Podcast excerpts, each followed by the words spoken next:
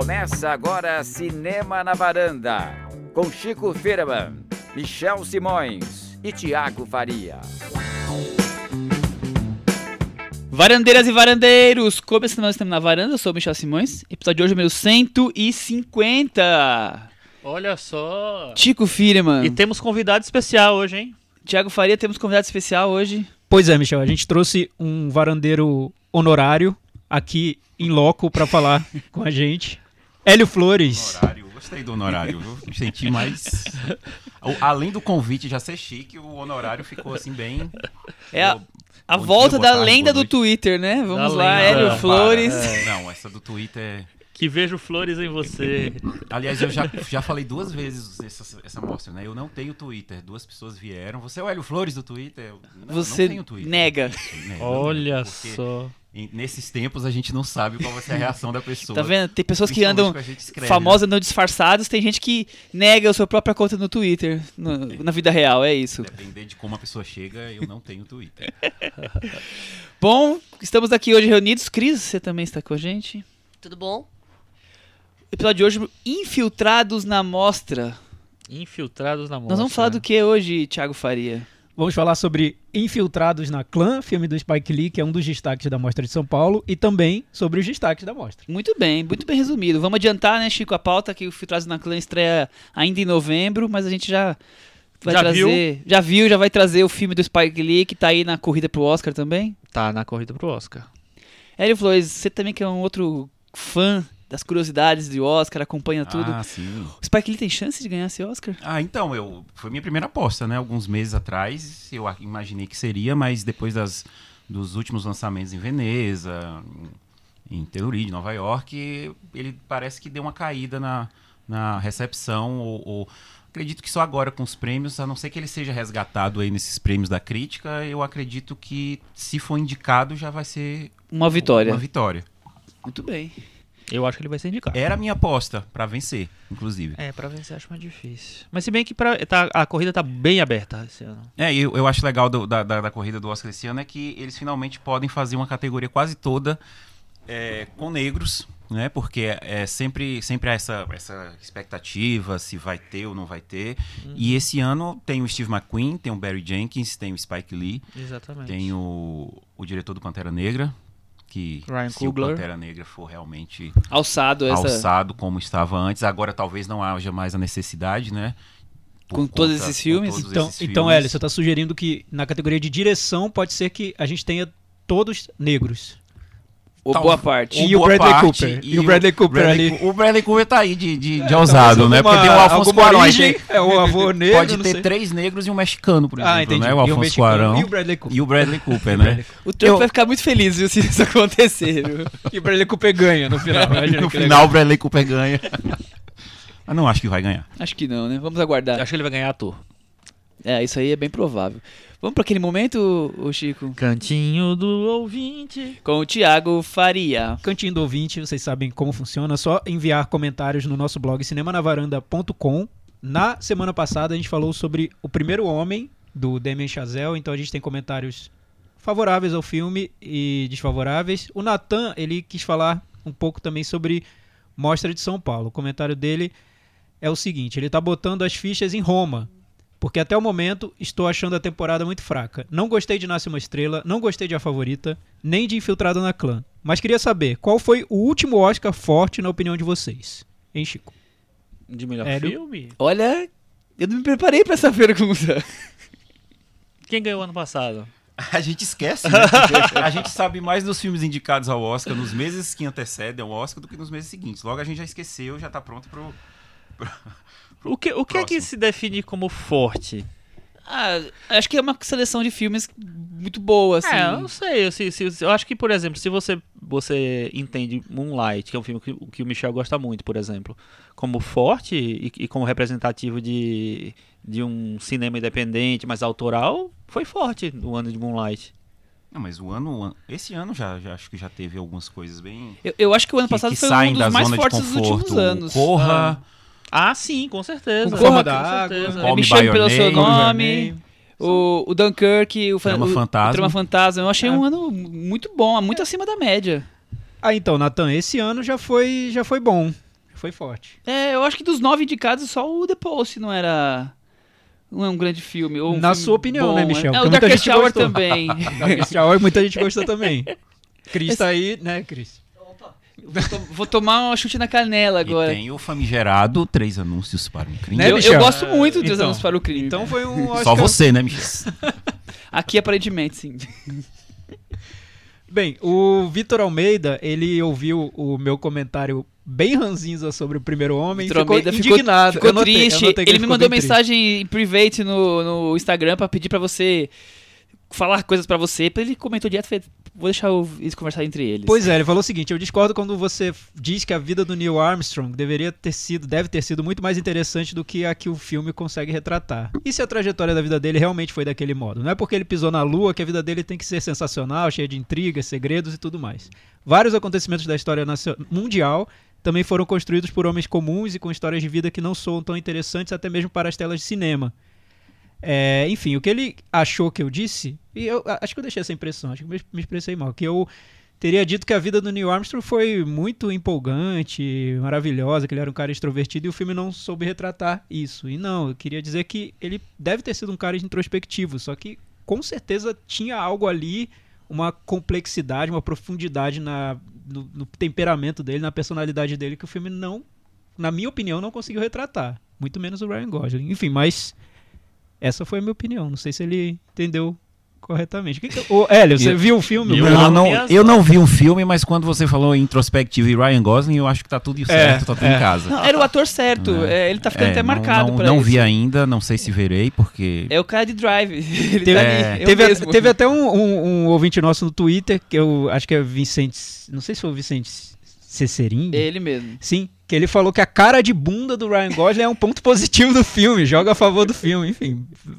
Cinéfilos, né? Cada um com o seu cinema. Subjetivo. Vícios, né? Assim. Pois é, o Tomás Amâncio, ele falou que conseguiu ver o filme do Orson Welles, o The Other Side of the Wind, na tela grande, o Chico também viu. A exibição lá em Nova York teve a participação do produtor do filme e do Jonathan Rosenbaum, crítico de cinema, que atuou como consultor nessa, nessa nova montagem do material que o Orson Welles deixou, né?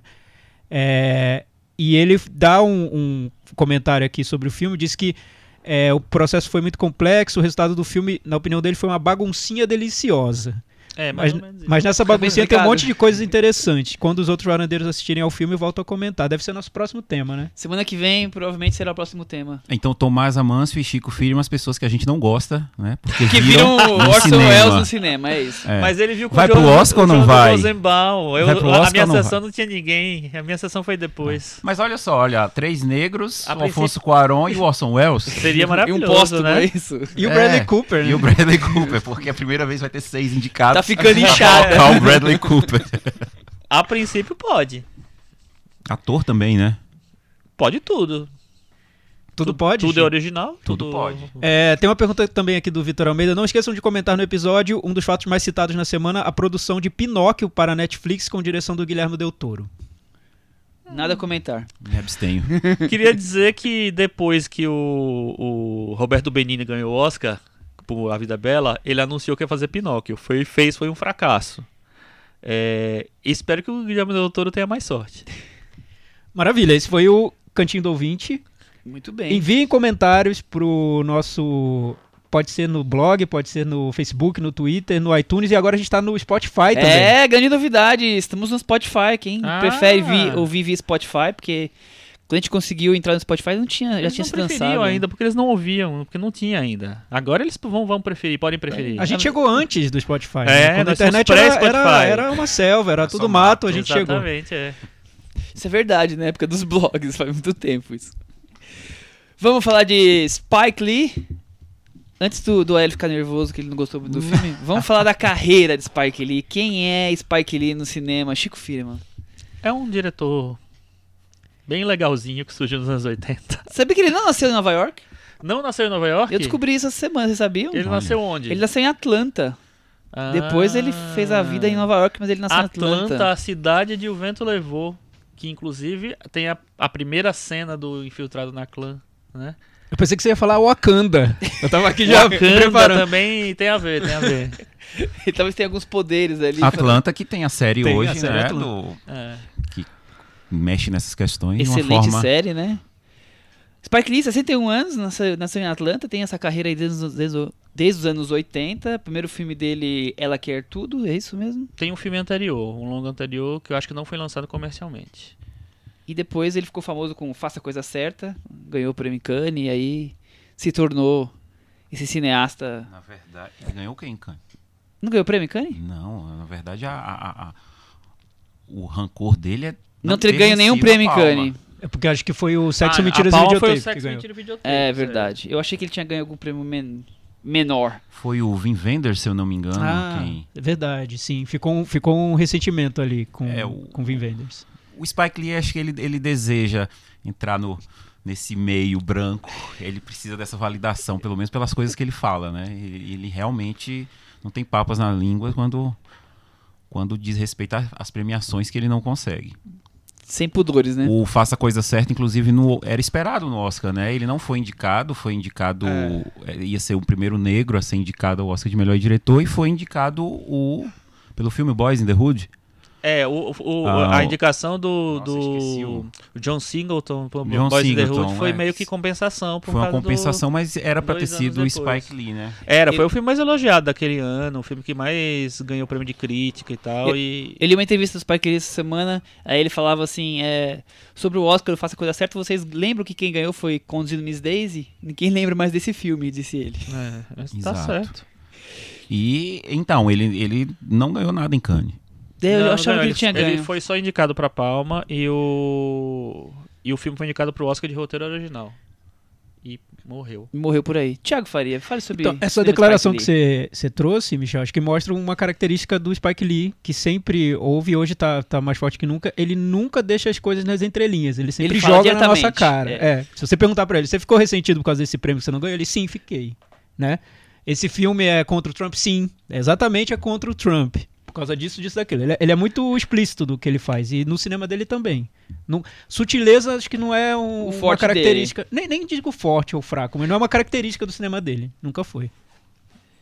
Não trabalhamos com metáforas e Hélio Flores no cinema É, não, eu, eu quero deixar registrado que eu fiquei sabendo pouco tempo antes de vir pra cá que eu estaria infiltrado numa clã de fãs do filme do Spike Lee.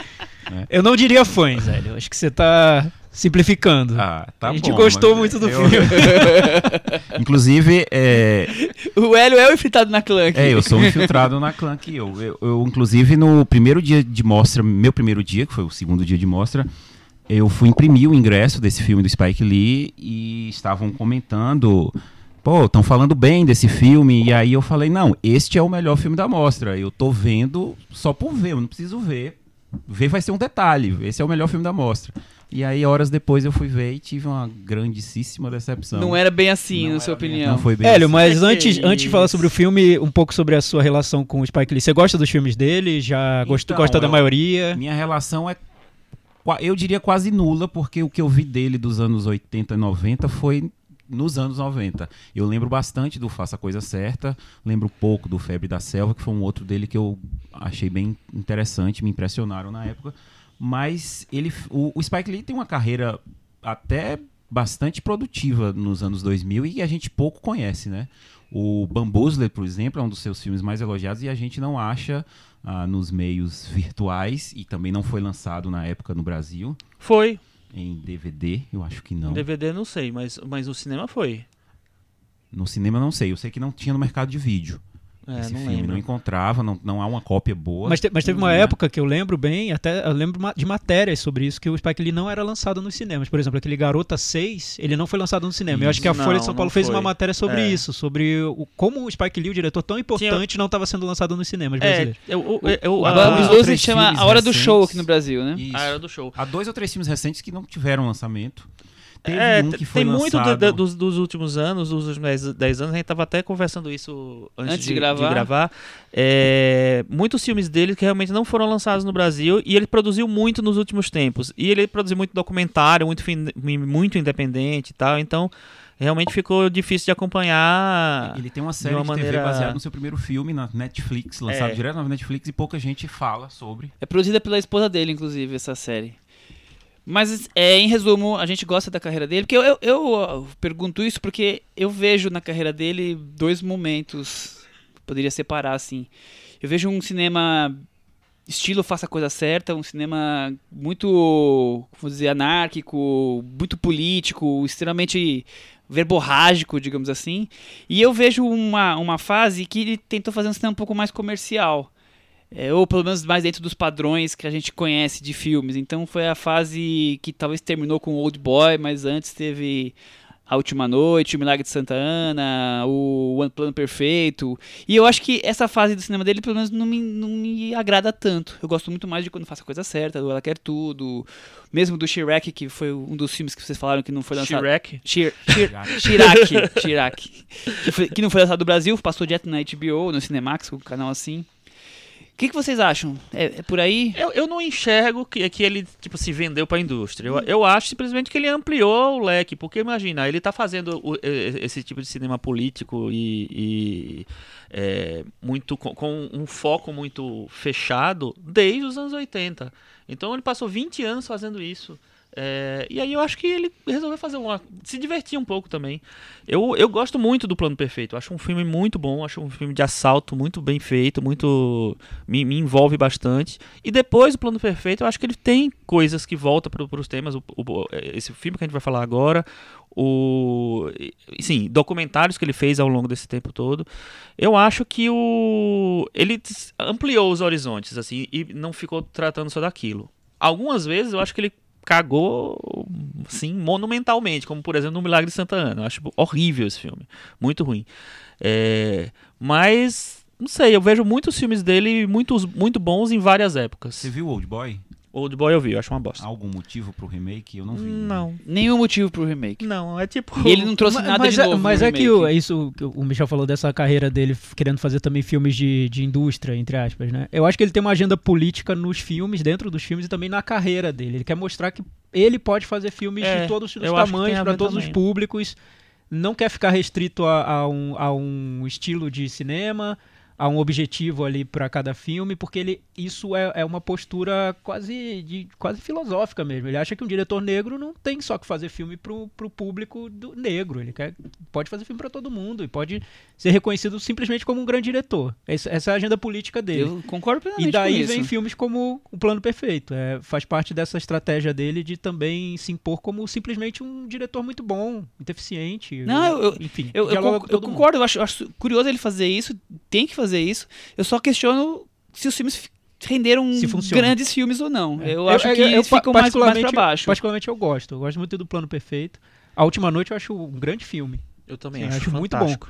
E não à toa é um filme com o personagem principal interpretado pelo Edward Norton. Não é? Ele poderia ter colocado talvez um ator negro e ter mudado ali o, o tom do filme pra caber no que se espera dele, mas ele não quis. Ele fez um filme com o Edward Norton interpretando o personagem principal.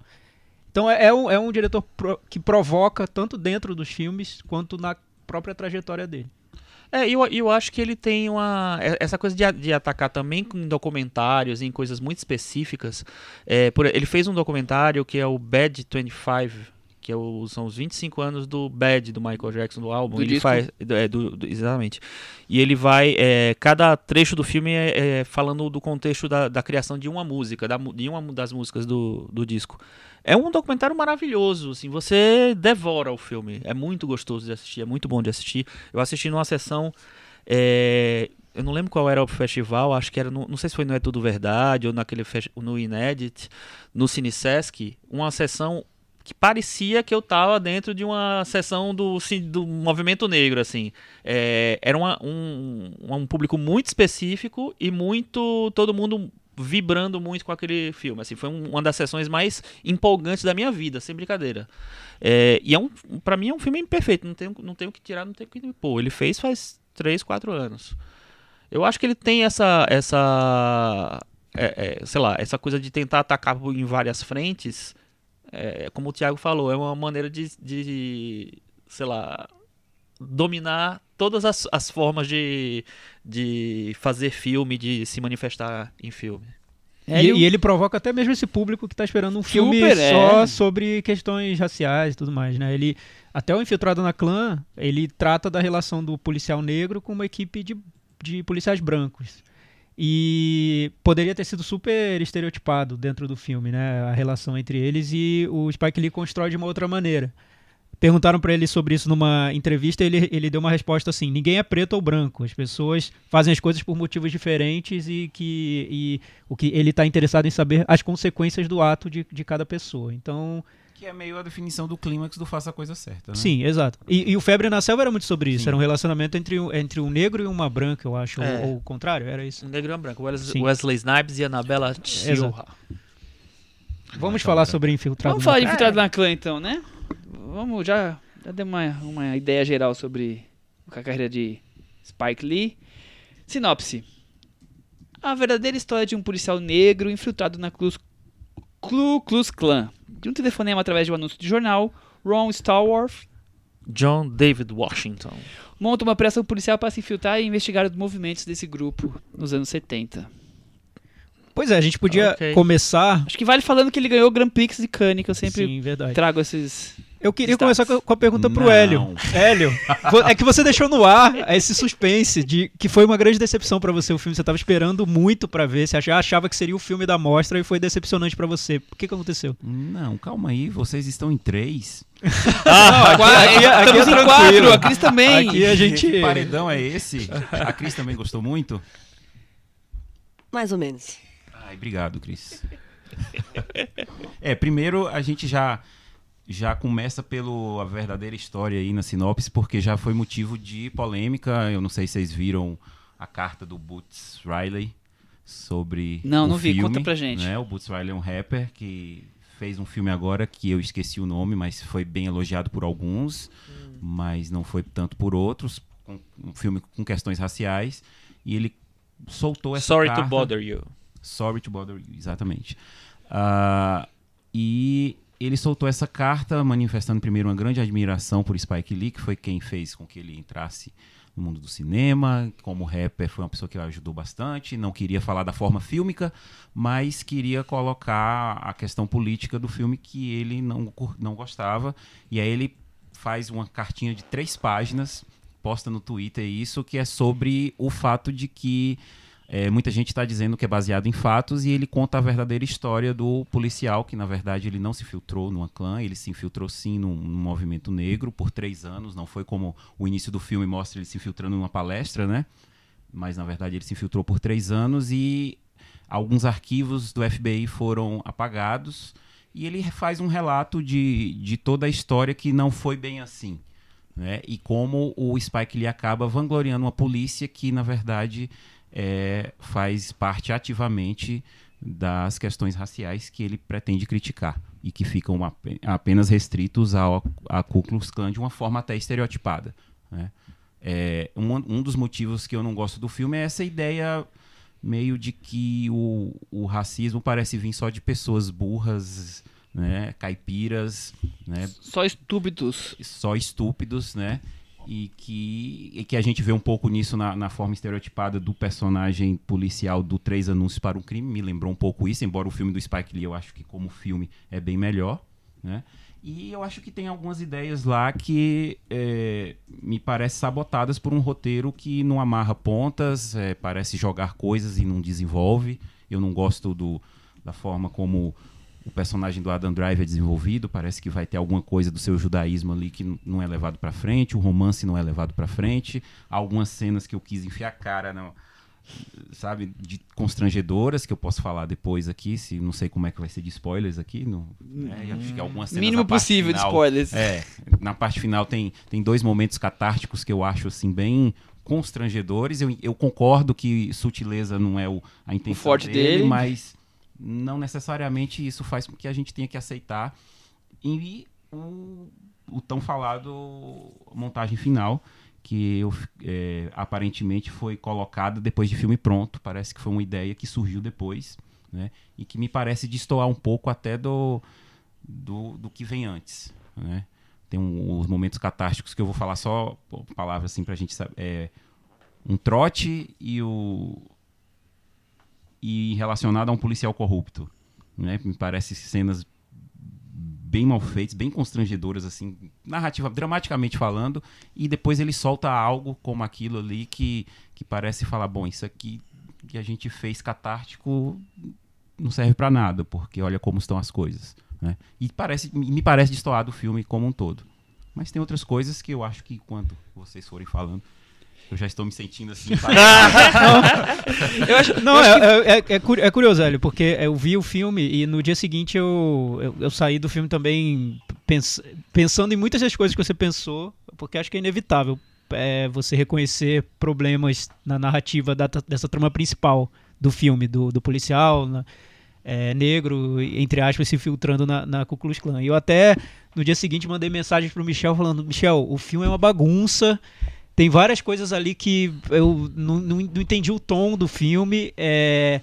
Eu não achei nada engraçado, na verdade eu, eu achei desagradável. É, eu acho que o roteiro, para quem for assistir ao filme querendo ver o que estava no trailer, o que está no trailer é a trama central. A pessoa vai, acho que vai se decepcionar muito com o filme, porque eu não acho que o caminho dele seja esse, mas depois é, eu acho que o filme tem tantas outras coisas, além da trama principal, é, e essas coisas que eu acho que provocaram para mim um impacto muito grande. Porque eu acredito que o cinema do Spike Lee sempre foi furioso, desde os primeiros filmes, Faça a Coisa Certa e tudo mais. Só que com o tempo ele foi ficando muito fragmentado. Cada filme não é só sobre a trama central, é sobre a trama central e uma série de reflexões que o Spike Lee quer fazer sobre aqueles assuntos, sobre o cinema, sobre o cinema dele, sobre a América. Sobre e ele vai acumulando essas informações dentro dos filmes. Então, se eu falar para vocês que o Infiltrados na Clã é sobre um policial que se infiltrou na clã nos anos 70, eu tô contando, eu acho, 40% do filme. Porque tem muito mais ali. O filme começa falando sobre cinema, é, uma, termina uma falando sobre Trump, no meio tem cinema também. Enfim, é, é, é um acúmulo de, de, de, informações ali dentro. Um adendo é que são quatro roteiristas, né? Que eu acho Sim. que já prejudica qualquer filme. É, é que eu não diria prejudica. Enfim, eu entendo de onde está vindo, de onde todas as suas críticas estão vindo, concordo com muitas delas, só que eu não consigo limitar o filme a isso. Sim, sim. É como, que... é como se eu falasse, que, sei lá, se, se o Godard decidisse fazer um filme hoje sobre um policial negro infiltrado na clã, eu falasse, poxa, não gostei desse filme do, do Godard porque a trama foi mal desenvolvida. Não, o filme do Godard tem N outras coisas dentro dele. Que menos que, importante no filme do Godard é a trama. importante que a trama central. Sim. Eu acho que vale comentar algumas, algumas coisas interessantes, que até que puxando o que o Hélio falou, é, o Hélio comenta que o final do filme puxa cenas reais do fato ocorrido. Eu, não acho que isso é spoiler, porque tem algumas coincidências. O Spike Lee viu aquelas cenas em agosto do ano passado, que foi da marcha em Charlottesville, quando estava tendo uma marcha sobre direitos humanos, e aí houve um, um, ataque, digamos assim, contra a marcha, e as cenas filmadas pelas pessoas estão ali no final do filme, e quando ele viu, ele quis fazer um filme que dialogasse com aquele, aquele tema, e ele encontrou esse, esse, esse material, digamos assim. E o filme estreou nos Estados Unidos em 10 de agosto, que foi o aniversário de um ano do acontecimento. É um material inédito, né? Eu não li a respeito, mas me falaram que havia imagens ali que não tinham sido divulgadas. É, acho que sim. Bem. Acho que algumas das imagens não tinham. Então, assim, o filme tá escancarado que. que Tá surgi... nesse contexto. É, que surgiu a vontade do Spike Lee de fazer um filme com esse tema por conta do, desse ocorrido que depois aí tem a, o final, a tragédia e tudo mais que tem envolvido. Inclusive ele falou com a, com a mãe da pessoa da pessoa que morreu no, no, naquele momento, então tá tudo envolvido ali. E, e, ele diz, por exemplo, em entrevistas, ele fala assim, esse cara na Casa Branca tá dando sinal, de, sinal verde a Ku Klux Klan, ao, neo, ao neo, neonazismo, quer dizer, o Trump, o, o Trump não, o, o Spike Lee tá mais do que engajado em tentar contar essa história e envolver isso com o universo atual do que ele acha que está acontecendo nos Estados Unidos, não só nos Estados Unidos, como no mundo todo. Ele, inclusive, fala isso em entrevistas que ele acha que não está acontecendo nos Estados Unidos, está na Europa, está acontecendo no Brasil, está acontecendo no tudo quanto é lugar. Acho que isso dá uma contextualizada para quem não, não viu o filme ainda.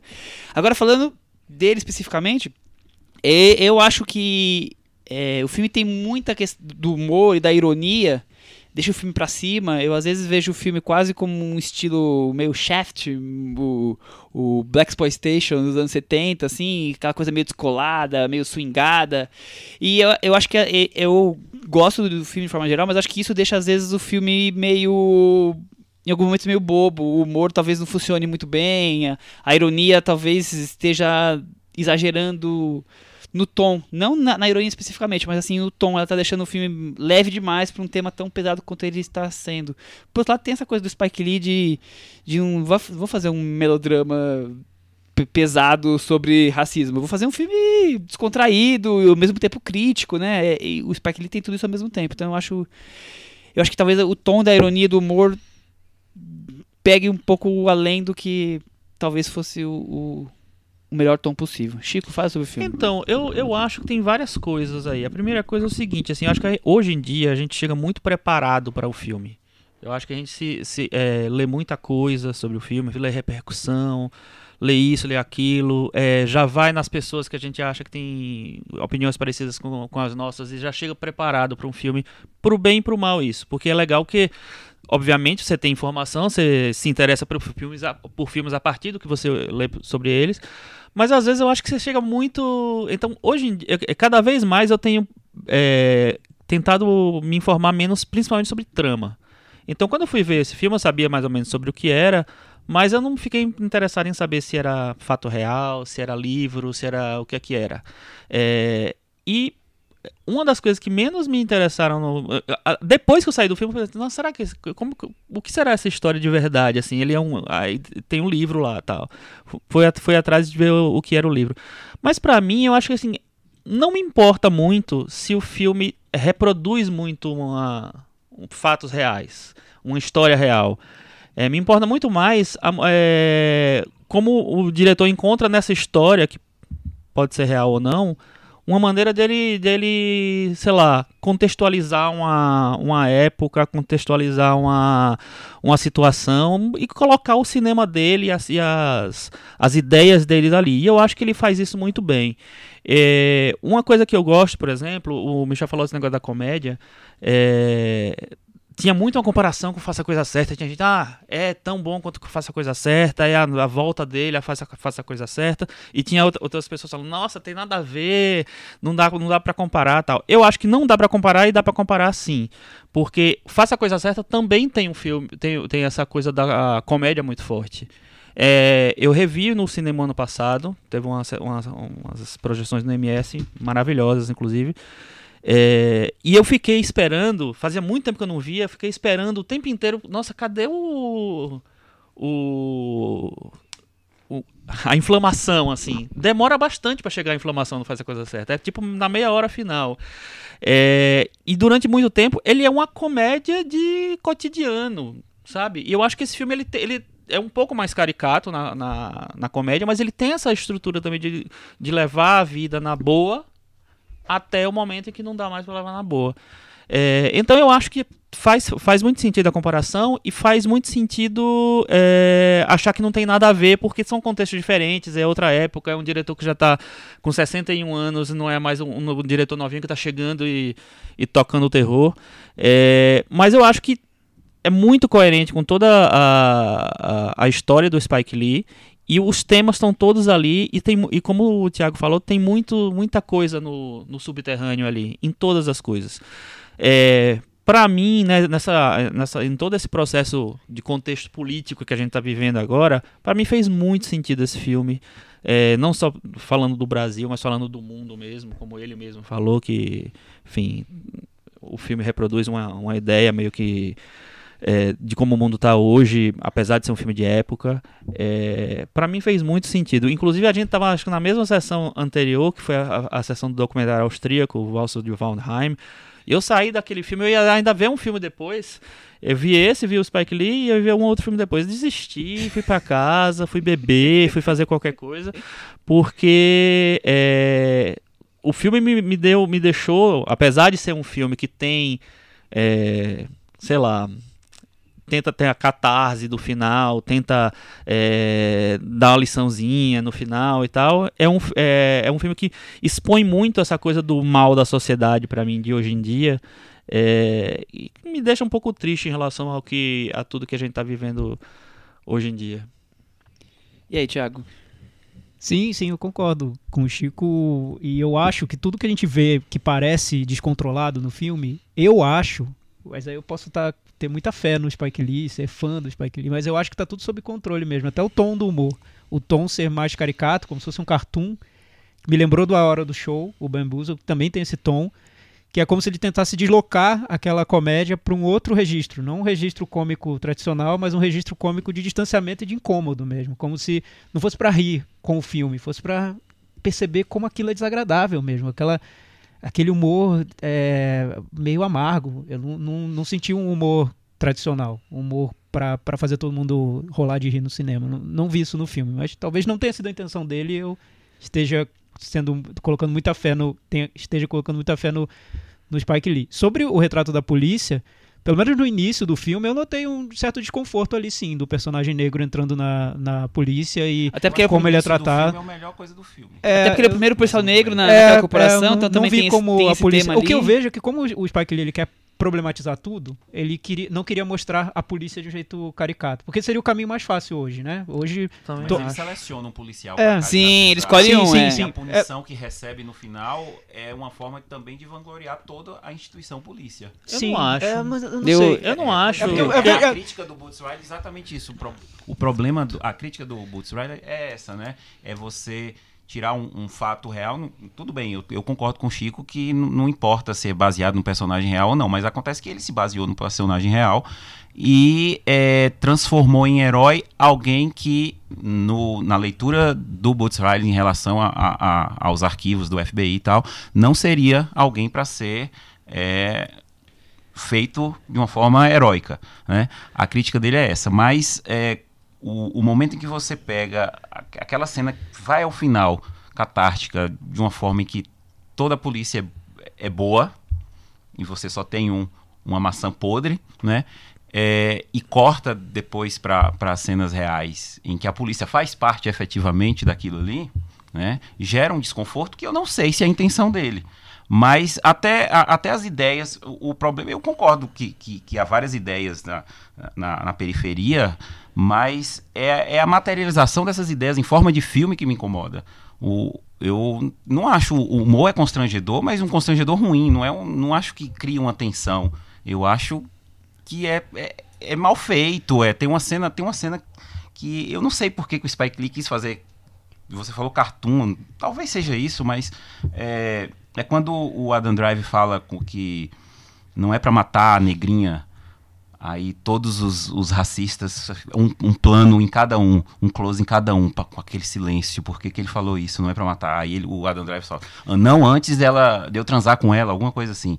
Aí todo mundo explode na risada. Mas, mas eu sabe? achei, mas eu achei é. carica- mas, é, mas, Mas eu não é, vejo como um carica- uma mas eu- caricatura proposit, é uma caricatura é, descontrolada. Eu É, não, não, eu entendo que, ele o tá fazendo. Lee pode ter que queria fazer isso, mas é, não, não, não cola porque na, há muitas outras cenas sérias. Eu acho que ele flui muito por vários por vários tipos. Ele enfia o, o, o nascimento de uma nação ali, Sim. que pra mim parece que ele tinha acabado de sair do documentário da Ava DuVernay, né? Aí ele coloca o E o vento levou e o sabe são ideias que já estão também um pouco requentadas É. eu acho que a gente vê o, o Chico falou do valsa para o Wallen eu acho que a mostra tem tem tem alertado como está sendo necessário falar sobre certas coisas e ao falar sobre certas coisas a gente está um pouco já ficando dormente de, porque as ideias parece que estão sendo reproduzidas ad infinito, né? A Ava DuVernay já tinha falado sobre tudo que o que o Spike ele comenta nesse filme, sobre de uma forma até acho que mais fluida, mais atraente,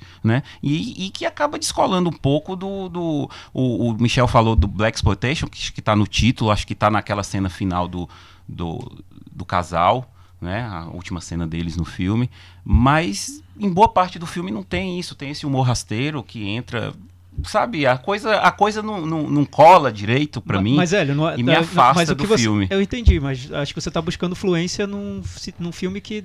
Não é a pra ser última coisa que ele É. quer é ser fluente, eu acho. Ele tá encaixando ideia. É como se ele fizesse uma digressão por, por de- a cada 10 minutos ele pa- parasse o filme, olha, agora eu vou falar sobre outra coisa que tem relação com esse filme, mas que não tem nada a ver com esse tom, nem com o, o fluxo dessa narrativa. É, Espere um pouco, vou falar e vou voltar. Mas, claro, eu entendo, para algumas pessoas isso pode, pode ser terrível, pode quebrar eu- o filme e destruir a experiência. Só É, que eu, eu acho, que é acho- muito do estilo do Spike Lee. É, eu acho que, o ele tá debate ele vai lançando aos poucos, nas entrelinhas, vai jogando aos poucos, assim. é- é- sei lá, eu, eu não vejo. Que a- ideia dele é ser direto, é ser. Sei lá, eu acho que ele quer meio que jogar. Meio como se as entrelinhas fossem começando a dominar o filme aos poucos. É, uma coisa que eu não concordo com você é essa coisa da visão da polícia. Tudo bem, tem aquela cena que eu também acho nada a ver aquela cena, não precisava tal. Mas eu não acho que o, filme é é, é, condescendente com a polícia, não, porque tem um momento lá, um momento do desfecho da trama principal, em que. é, sei lá, não, não vou dar tantos spoilers. Segura os não spoilers. Vou dar spoilers. Mas é, a reunião que, o- que o grupo de policiais tem com o chefe, assim, termina mal pra. Vamos, sim, para as pessoas que acharam que estavam conquistando alguma coisa ali. Eu não acho que tenha uma condescendência total com a polícia, não. É, e eu acho assim, eu acho que o, o, o, o discurso, ele, ele tá muito nos detalhes, muito na- na- nas coisas pequenas, assim. Eu acho que ele, o, o Spike Lee cansou de ser um, um cineasta panfletário, no bom sentido, porque eu acho que ele era um bom cineasta panfletário, e ele, eh, ele tentou, sei lá, relativizar mais o cinema dele e jogar mais. Não, relativizar não é a palavra certa, mas assim, é, deixar mais. colocar mais nuances ali para não. Ah, sei lá, talvez para perceber que as coisas estão nunca estão meio que na, no discurso principal. E eu acho que ele destoa do que está sendo feito hoje. Até num, num filme como Corra, do Jordan Peele, que produz o. o É um dos o- produtores do filme. Aliás, o Jordan Peele era um dos. Ele é, seria o diretor ele filme. seria o diretor, ele tinha os direitos do livro. É, é que eu acho que o que hoje, no- séries como Atlanta, Corra, você tem um discurso de, de afirmação e, e é, que dizem o termo que se usa tanto empoderamento, em que você tem que realmente destacar a, a causa racial e opor a tudo isso que está aí, né? E você destacar, empoderar esses personagens e trazer, dar é, um palco para que eles existam e que realmente faz todo sentido. A gente já conversou sobre isso várias vezes aqui. É o tema do momento. O que eu acho que o Spike Lee não é um diretor do momento, ele é um diretor de um outro momento. E ele já tá numa fase que ele quer realmente problematizar tudo mesmo. Até esse discurso que hoje tá em voga, ele quer problematizar. Por isso que a gente vê um diretor que vem e, e desconstrói o filme dele, falando: você não deveria ter colocado esse personagem do policial fazendo isso, isso e aquilo. E aposto que o Spike Lee falaria: por que eu não posso? Eu É, posso, ele- eu o- faço. O, o Spike Lee até deu uma resposta, não vi a entrevista, mas ele respondeu ao Butzweiler que precisamos da polícia. Ele fala Sim, assim, aí. né? Mas é basicamente isso. Mas eu vou dizer aqui o momento, meu momento incômodo da sessão, né? Pra ficar como reflexão, Cantinho do pensamento. com cantinho do ele. pensamento. eu resolvi. é, foi a única sessão, odeio a- que- quando acontece isso, mas aconteceu, foi justamente no filme do Spike Lee. Vontade de ir no banheiro, eu não consegui segurar a bexiga. Fui ao banheiro no meio do filme. E aí eu entro no banheiro vazio e encontro o funcionário tirando o lixo, um funcionário negro.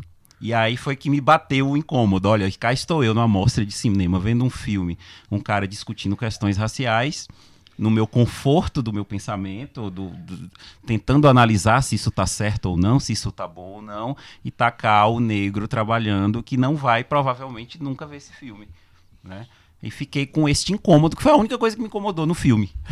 que eu acho que um filme sobre essas questões deveriam trazer um incômodo, né? Ele me trouxe coisas que eu acho que é, a gente já espera certos discursos, né? E eu acho que Você queria algo ele, novo de que certa ele forma, não é, ele de certa Você acha que ele forma, joga pra torcida? Não, eu acho que a gente acaba projetando no filme mais questões do que talvez ele tenha abordado. Ou de forma melhor, não sei. É. É. Eu, eu já fiquei com outra sensação, de que o filme tem muita coisa lá que eu não consegui captar. Ah, provavelmente tem Porque outras, tem muita né? coisa. Mas a gente... até Principalmente sobre cinema. Sim. Eu queria muita- saber onde ele estava não, querendo eu, chegar eu com acho, tudo por aqui. exemplo, o discurso do Black Panther lá, eu acho a forma como filma é um discurso já batido, que a gente já conhece, mas é um discurso inflamado, é um ator ótimo, num texto bem escrito, de filmado de uma forma muito boa. E você tem aqueles close daqueles negros todos olhando. Há um motivo que é o do protagonista ter uma mudança ali, uma reação que eu acho que não vai pra frente, eu acho que é mais um desejo e que a gente vê ali como ah, ele mudou a partir dali. Não acho que Não é acontece bem, né? isso, mas eu acho que a Não. sequência é muito boa, eu acho que até ali o filme tá indo muito bem, mas depois eu acho que a- as próprias mulheres representantes da Black Panthers ali estão meio soltas, não tem muita consistência. Enfim, eu, eu realmente me incomodei porque não, não vi uma, uma, uma coerência narrativa, não sei, eu não, não vi as ideias projetadas de uma forma interessante. Que talvez seja o que o Chico falou, né? A gente às vezes cria uma expectativa que não é atendida e talvez não seja coisa ruim. Pode né? ser. E lembrando Isso. que a gente nem falou aqui que tem uma história de amor no filme, né? É, é, inclusive A gente isso. não que falou, é a gente não ruim. nesse ponto. Eu falei que a história Você de amor que é não ruim, vai. tá. A gente, A história não rola. Pra mim, a história de amor é entre os racistas. O casal de racistas lá se ama profundamente. a gente nem falou que o, quanto a Adam Driver tá no filme, que Ah, sim, acontece ó, separadamente. Você falou dos né? racistas, eu, eu critiquei, mas eu acho que, que de uma forma para defender o, o filme, quando eu, eu acho ah, que finalmente. Velho, oh meu Deus do céu. não, porque eu, eu Olha o eh, estado desse país, dessa varanda. Não, porque eu acho terrível. é, Eu acho ruim essa ideia de que o racismo vem a partir de pessoas é, grosseiras, caipiras, burras, etc. E eu acho que o filme não. não, não Rotular só, simplesmente como só é, isso, né? Mas ao mesmo tempo a gente. Talvez o Spike Lee esteja fazendo uma crítica ao Outright, que eu acho que é um grupo que realmente só tem gente débil mental. Né? Então talvez seja Mas acho isso. que, acho que é, cara. Só porque- isso. porque eu lembro que ele- mas- Mas, Mas, não é só isso, mas né? assim, a, a estrutura. Ele, ele falou que, que se interessou por. Só, Social. só tentando amarrar isso, ele falou que se interessou pela, pela trama porque ela falava muito sobre os dias de hoje e principalmente sobre esse nascimento da alt- alt-right. Que ele fala que é um fenômeno global, mas o Trump ele dá validação para isso. Ele chega lá, no momento em que ele não se impõe contra a alt-right, ele está validando. Então ele está validando a Ku Klux Klan. E por isso que o Spike Lee acredita que esse filme tenha um interesse Sim. para os dias de hoje. E, na minha opinião, isso valida essa intenção dele de não fazer um filme nem realista, nem um filme que vá fluir agradavelmente, mas É, um mas filme ele- muito marcado Mas nas ele fez isso posições com dele. E eu acho que lá fluiu bem melhor. Então, mas Chirac, você não acha que tem o mesmo tom? Hum, Eu não. achei um Eu- tom muito parecido. Mas eu do acho, eu acho o Chirac mais provocativo até. É mais provocativo, acho que tem mais consistência, eu, Eu acho, que acho. tem mais cenas memoráveis. E, e eu acho o Chirac Ainda um, não um filme um mais. grande Mas mais falando mas, no mas- tom do mas sabe humor o que eu do acho? Chirac. É Mas mais sabe, sabe furioso. uma coisa que eu acho mais furioso. Não, Eu acho assim, o, o Spike Lee, eu não, não vejo agora, mas assim, ele tem muitos e muitos filmes durante muitos anos. Ele já tocou nesses, nesses temas muitas e muitas vezes. Eu acho que ele- o, o tempo inteiro ele tá tentando, in- sei lá, ir por um outro viés ou, ou- ou fazer uma coisa complementar e talvez não, não em, em todos os filmes chegar no mesmo ponto, Ou entendeu? seja, o Jordan Peele que deveria ter dirigido isso. Não, Não, sei. eu acho que não. Eu acho que não. Eu, Não eu gostei do- da uma versão do Spike Lee. versão do Não, então, né? acho que a versão não, do, do não. O Peele ainda tem que provar. Eu acho que a né? versão do Jordan Peele, um filme, a versão né? do Jordan Peele seria a trama central. E poderia ter sido um filme muito bom, muito engraçado, mas teria um filme totalmente diferente. Ah, não, isso com Totalmente diferente. certeza, com certeza. Mas assim, eu tava falando do Chirac, eu acho tudo isso, que eu acho que o Chirac tem algumas coisas mais bem resolvidas, mas eu acho que como o filme Furtado na Cama é um filme melhor, porque eu acho ele um filme mais completo. Eu acho que ele, que ele é um filme que fala com mais mais temas, mais vozes e, e ele tem um, um- até um acabamento melhor, como, como filme, como cinema ele parece melhor. Chirac parece realmente um filme menor com uma com um tiro certo, sabe? O Filtrado na Cama parece uma coisa, uma propulsão de ideias é, e críticas e, e desejos e comédias e, e, e humilhações de alguns personagens que se torna uma, um- uma resposta poderosa para o mundo de hoje. Eu, eu acho que é a grande força do filme do Spike Lee. Cris, você está aqui meio gripadinha, meio quietinha, mas conta pra gente aí, tem feminismo no filme, o que você achou do Spike Lee? Conta pra aí. Então, eu concordo em alguns pontos com o Hélio.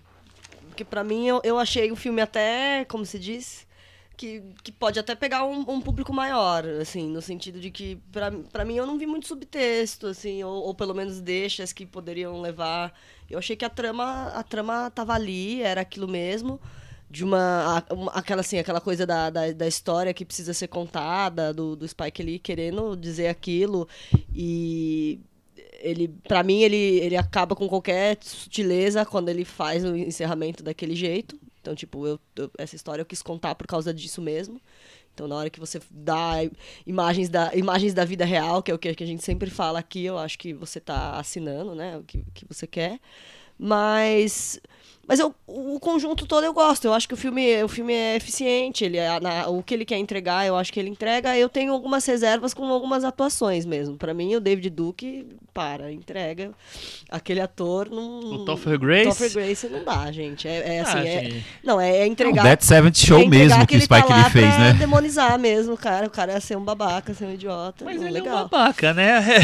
não, não, tudo, é isso. Não, o, o que- o que eu acho, eu, eu, eu concordo que nem, nem todas as atuações me, me chamam a atenção. O que, eu, o que me irrita um pouquinho desse personagem é a peruca dele, porque eu ficava olhando o tempo inteiro pra peruca e não Tipo conseguia isso. nunca é, entender ele como uma pessoa humana. Mas é, sabe, você só consegue acessar esse tipo de pessoa de uma forma caricata. Acho que sim, o né? Não o- tem o Três muito- Anúncios para um Crime fez Ah, é. isso de uma forma mais. Pode Eu, eu, eu- o Spike Lee não vai ouvir a gente, mas é muita sacanagem estar falando com o Spike Lee É. esse filme que eu detesto muito, né? Mas, mas tem essas, essa questão do, de você só poder validar um personagem como esse através da caricatura, através de, de ser um loser. No, no, no, no Três Anos para um Crime ele tem aquela mãe que subjuga ele e tal. E, e não consegue. Tá aí, talvez um, um filme mais sério sobre esses personagens, assim. O que que faz essas pessoas que é uma coisa do Brasil hoje também, né? O que que faz essas pessoas falarem, pensarem da forma que fazem, que, que não seja feito dessa forma ridícula pra gente rir do grotesco, né? Não, não sei. Talvez não seja o Spike Lee o cara que vai fazer isso. É, não sei, mas eu acho que também a, a, a, a visão do Spike Lee em relação a esse cara é a visão de um cara grotesco. Talvez seja o que ele Porque é mesmo, né? porque ele é e é o meu, filme, e é o porque filme que é- ele quis fazer. pra né? ele é eu, isso. eu acho que a gente cobrar realismo desse filme. Mas, assim, eu, eu- acho eu acho um que não, caminho isso que é o o- filme nem tá abrindo. Isso é um ponto é, até dúbio. É, quando o filme não faz a caricatura, as pessoas não falam que tá humanizando demais um personagem que devia ser É. altamente criticado. Talvez. É meio, é meio complexo isso. A gente criticar um personagem que tá sendo caricaturado, porque se você humanizar, aí tá sendo bonzinho demais com o personagem. Então é. É uma escolha, simplesmente uma escolha de como o personagem vai ser utilizado. Né? É, exato, Michel, acho que é isso. Acho que a palavra é essa, é uma escolha. É, é ingênuo achar que o Spike Lee não conseguiria fazer um filme humanizando os personagens. Ele conseguiria, óbvio. A escolha dele Será é que gente quer transformar numa caricatura. que- ia ser o que ele é, queria? tem uma opção muito clara no filme. Pra mim, pelo menos, o caminho não é realista. Ele não quis fazer um filme dando é, vieses emocionais e psicológicos pros personagens. Não, é uma charge, é, o tom é de cartoon e é isso. Não é o Damião É, Chazelle é querendo, pronto, querendo é, imitar muito detalhe por claro. detalhe como foi as Enfim, coisas eu, eu na até Lua. acho, assim, por exemplo, a história de amor, eu acho também, acho também fraca. Não funciona, talvez. Mas não sei se foi o foco dele. Não é, acho, acho que ele não Também acho que só, não. né? Também acho que não. isso. O que, eu acho, É. o que eu acho curioso é um personagem que passa completamente despercebido e ele tem um, tem um momento vital na história, é a esposa de um dos líderes da, da, da turma ali. Ah, sim. Que também é caricata, porque Que ela é aceita ultra, tudo que sim, o cara é ultra faz, caricata então, e depois ela, ela tem um momento importante no filme. Eu, eu acho que é um, é um é um personagem porque tem uma, uma situação é- é uma mulher ali anos 70, nós estamos naquela época.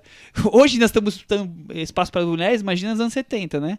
E ela acaba ali como sendo a, a, a dona da casa que oferece, é, sei lá, lanchinhos para os, os, os organizadores e depois ela acaba tendo um papel importantíssimo no filme e no, no que acontece. Então, e acaba passando completamente despercebido, né? Quer dizer, Então, será que ela, será que ela era pra- tão pequena Pra assim? mim não, não foi despercebido, não. Eu acho, inclusive, aquele personagem, Ela é por mais caricato mais que ela manipuladora do que parece, se- eu é, acho. É, manipuladora eu não digo, mas por mais caricato que ela pareça, eu acho ela muito real.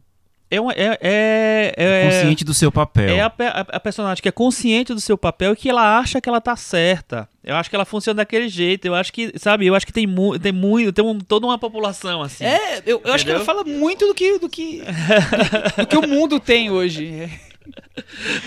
Ah, Bia Dória, né? É, Ah. Chico entregou.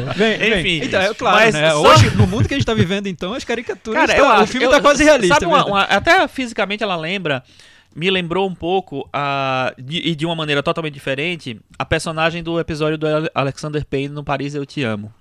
Que é a Margot Martindale que faz. Ela que é a americana que vai para é. Paris e que se Encanta com a cultura encanta francesa. com a cultura francesa, só que ela é rasa, ela é burra, ela não tem informação e tal. Pra mim, é o mesmo personagem, entendeu? Só que ela, tudo bem, aquela personagem é uma personagem ingênua, boba tal. Mas eu acho que essa ingenuidade pode virar naquilo também. Eu acho que tá ali no mesmo universo, transita no mesmo universo. É, só uma coisa que a gente não, não falou, mas assim, o protagonista do filme, o John David Washington, é filho do Denzel Washington. Eu não sabia nem que ele existia. Ah, também não sabe, tô sabendo agora. É. Não E sabia. eu achei ele muito dele. bom, ele tem 30 e poucos anos, assim, E é o, ele- prime- um O primeiro filme dele foi Malcolm X. Ah, é, mas Ele bebê, com né? seis anos, É. ele, ele tem uma cena Faz- no acho que ele faz o finalzinho. filho do Malcolm X. Não, tem, eu não lembro, mas eu li que tem uma cena que tem parece umas quatro, cinco crianças com alguma falinha e ele tá, ele é um das crianças ali. Eu acho que ele encarna bem o filme. é, não é- talvez não seja uma grande inter- interpretação, mas eu acho que ele é, assume muito o tom do filme. Ele combina com e esse tom acho descolado, que ele eu acho. faz, é. assim. Eu gosto do Adam Driver também no filme, não acho incrível a atuação dele não. Ainda falta uma também. indicação ao Oscar pro Adam Driver, né? É, Então, estão cotando o Adam Driver por Vai esse chegar filme, lá, né? né? Vai chegar lá em algum momento. O filme tá cotadinho pra algumas, algumas categorias, como a gente falou no começo. Eu acho que ele vai entrar em filme diretor.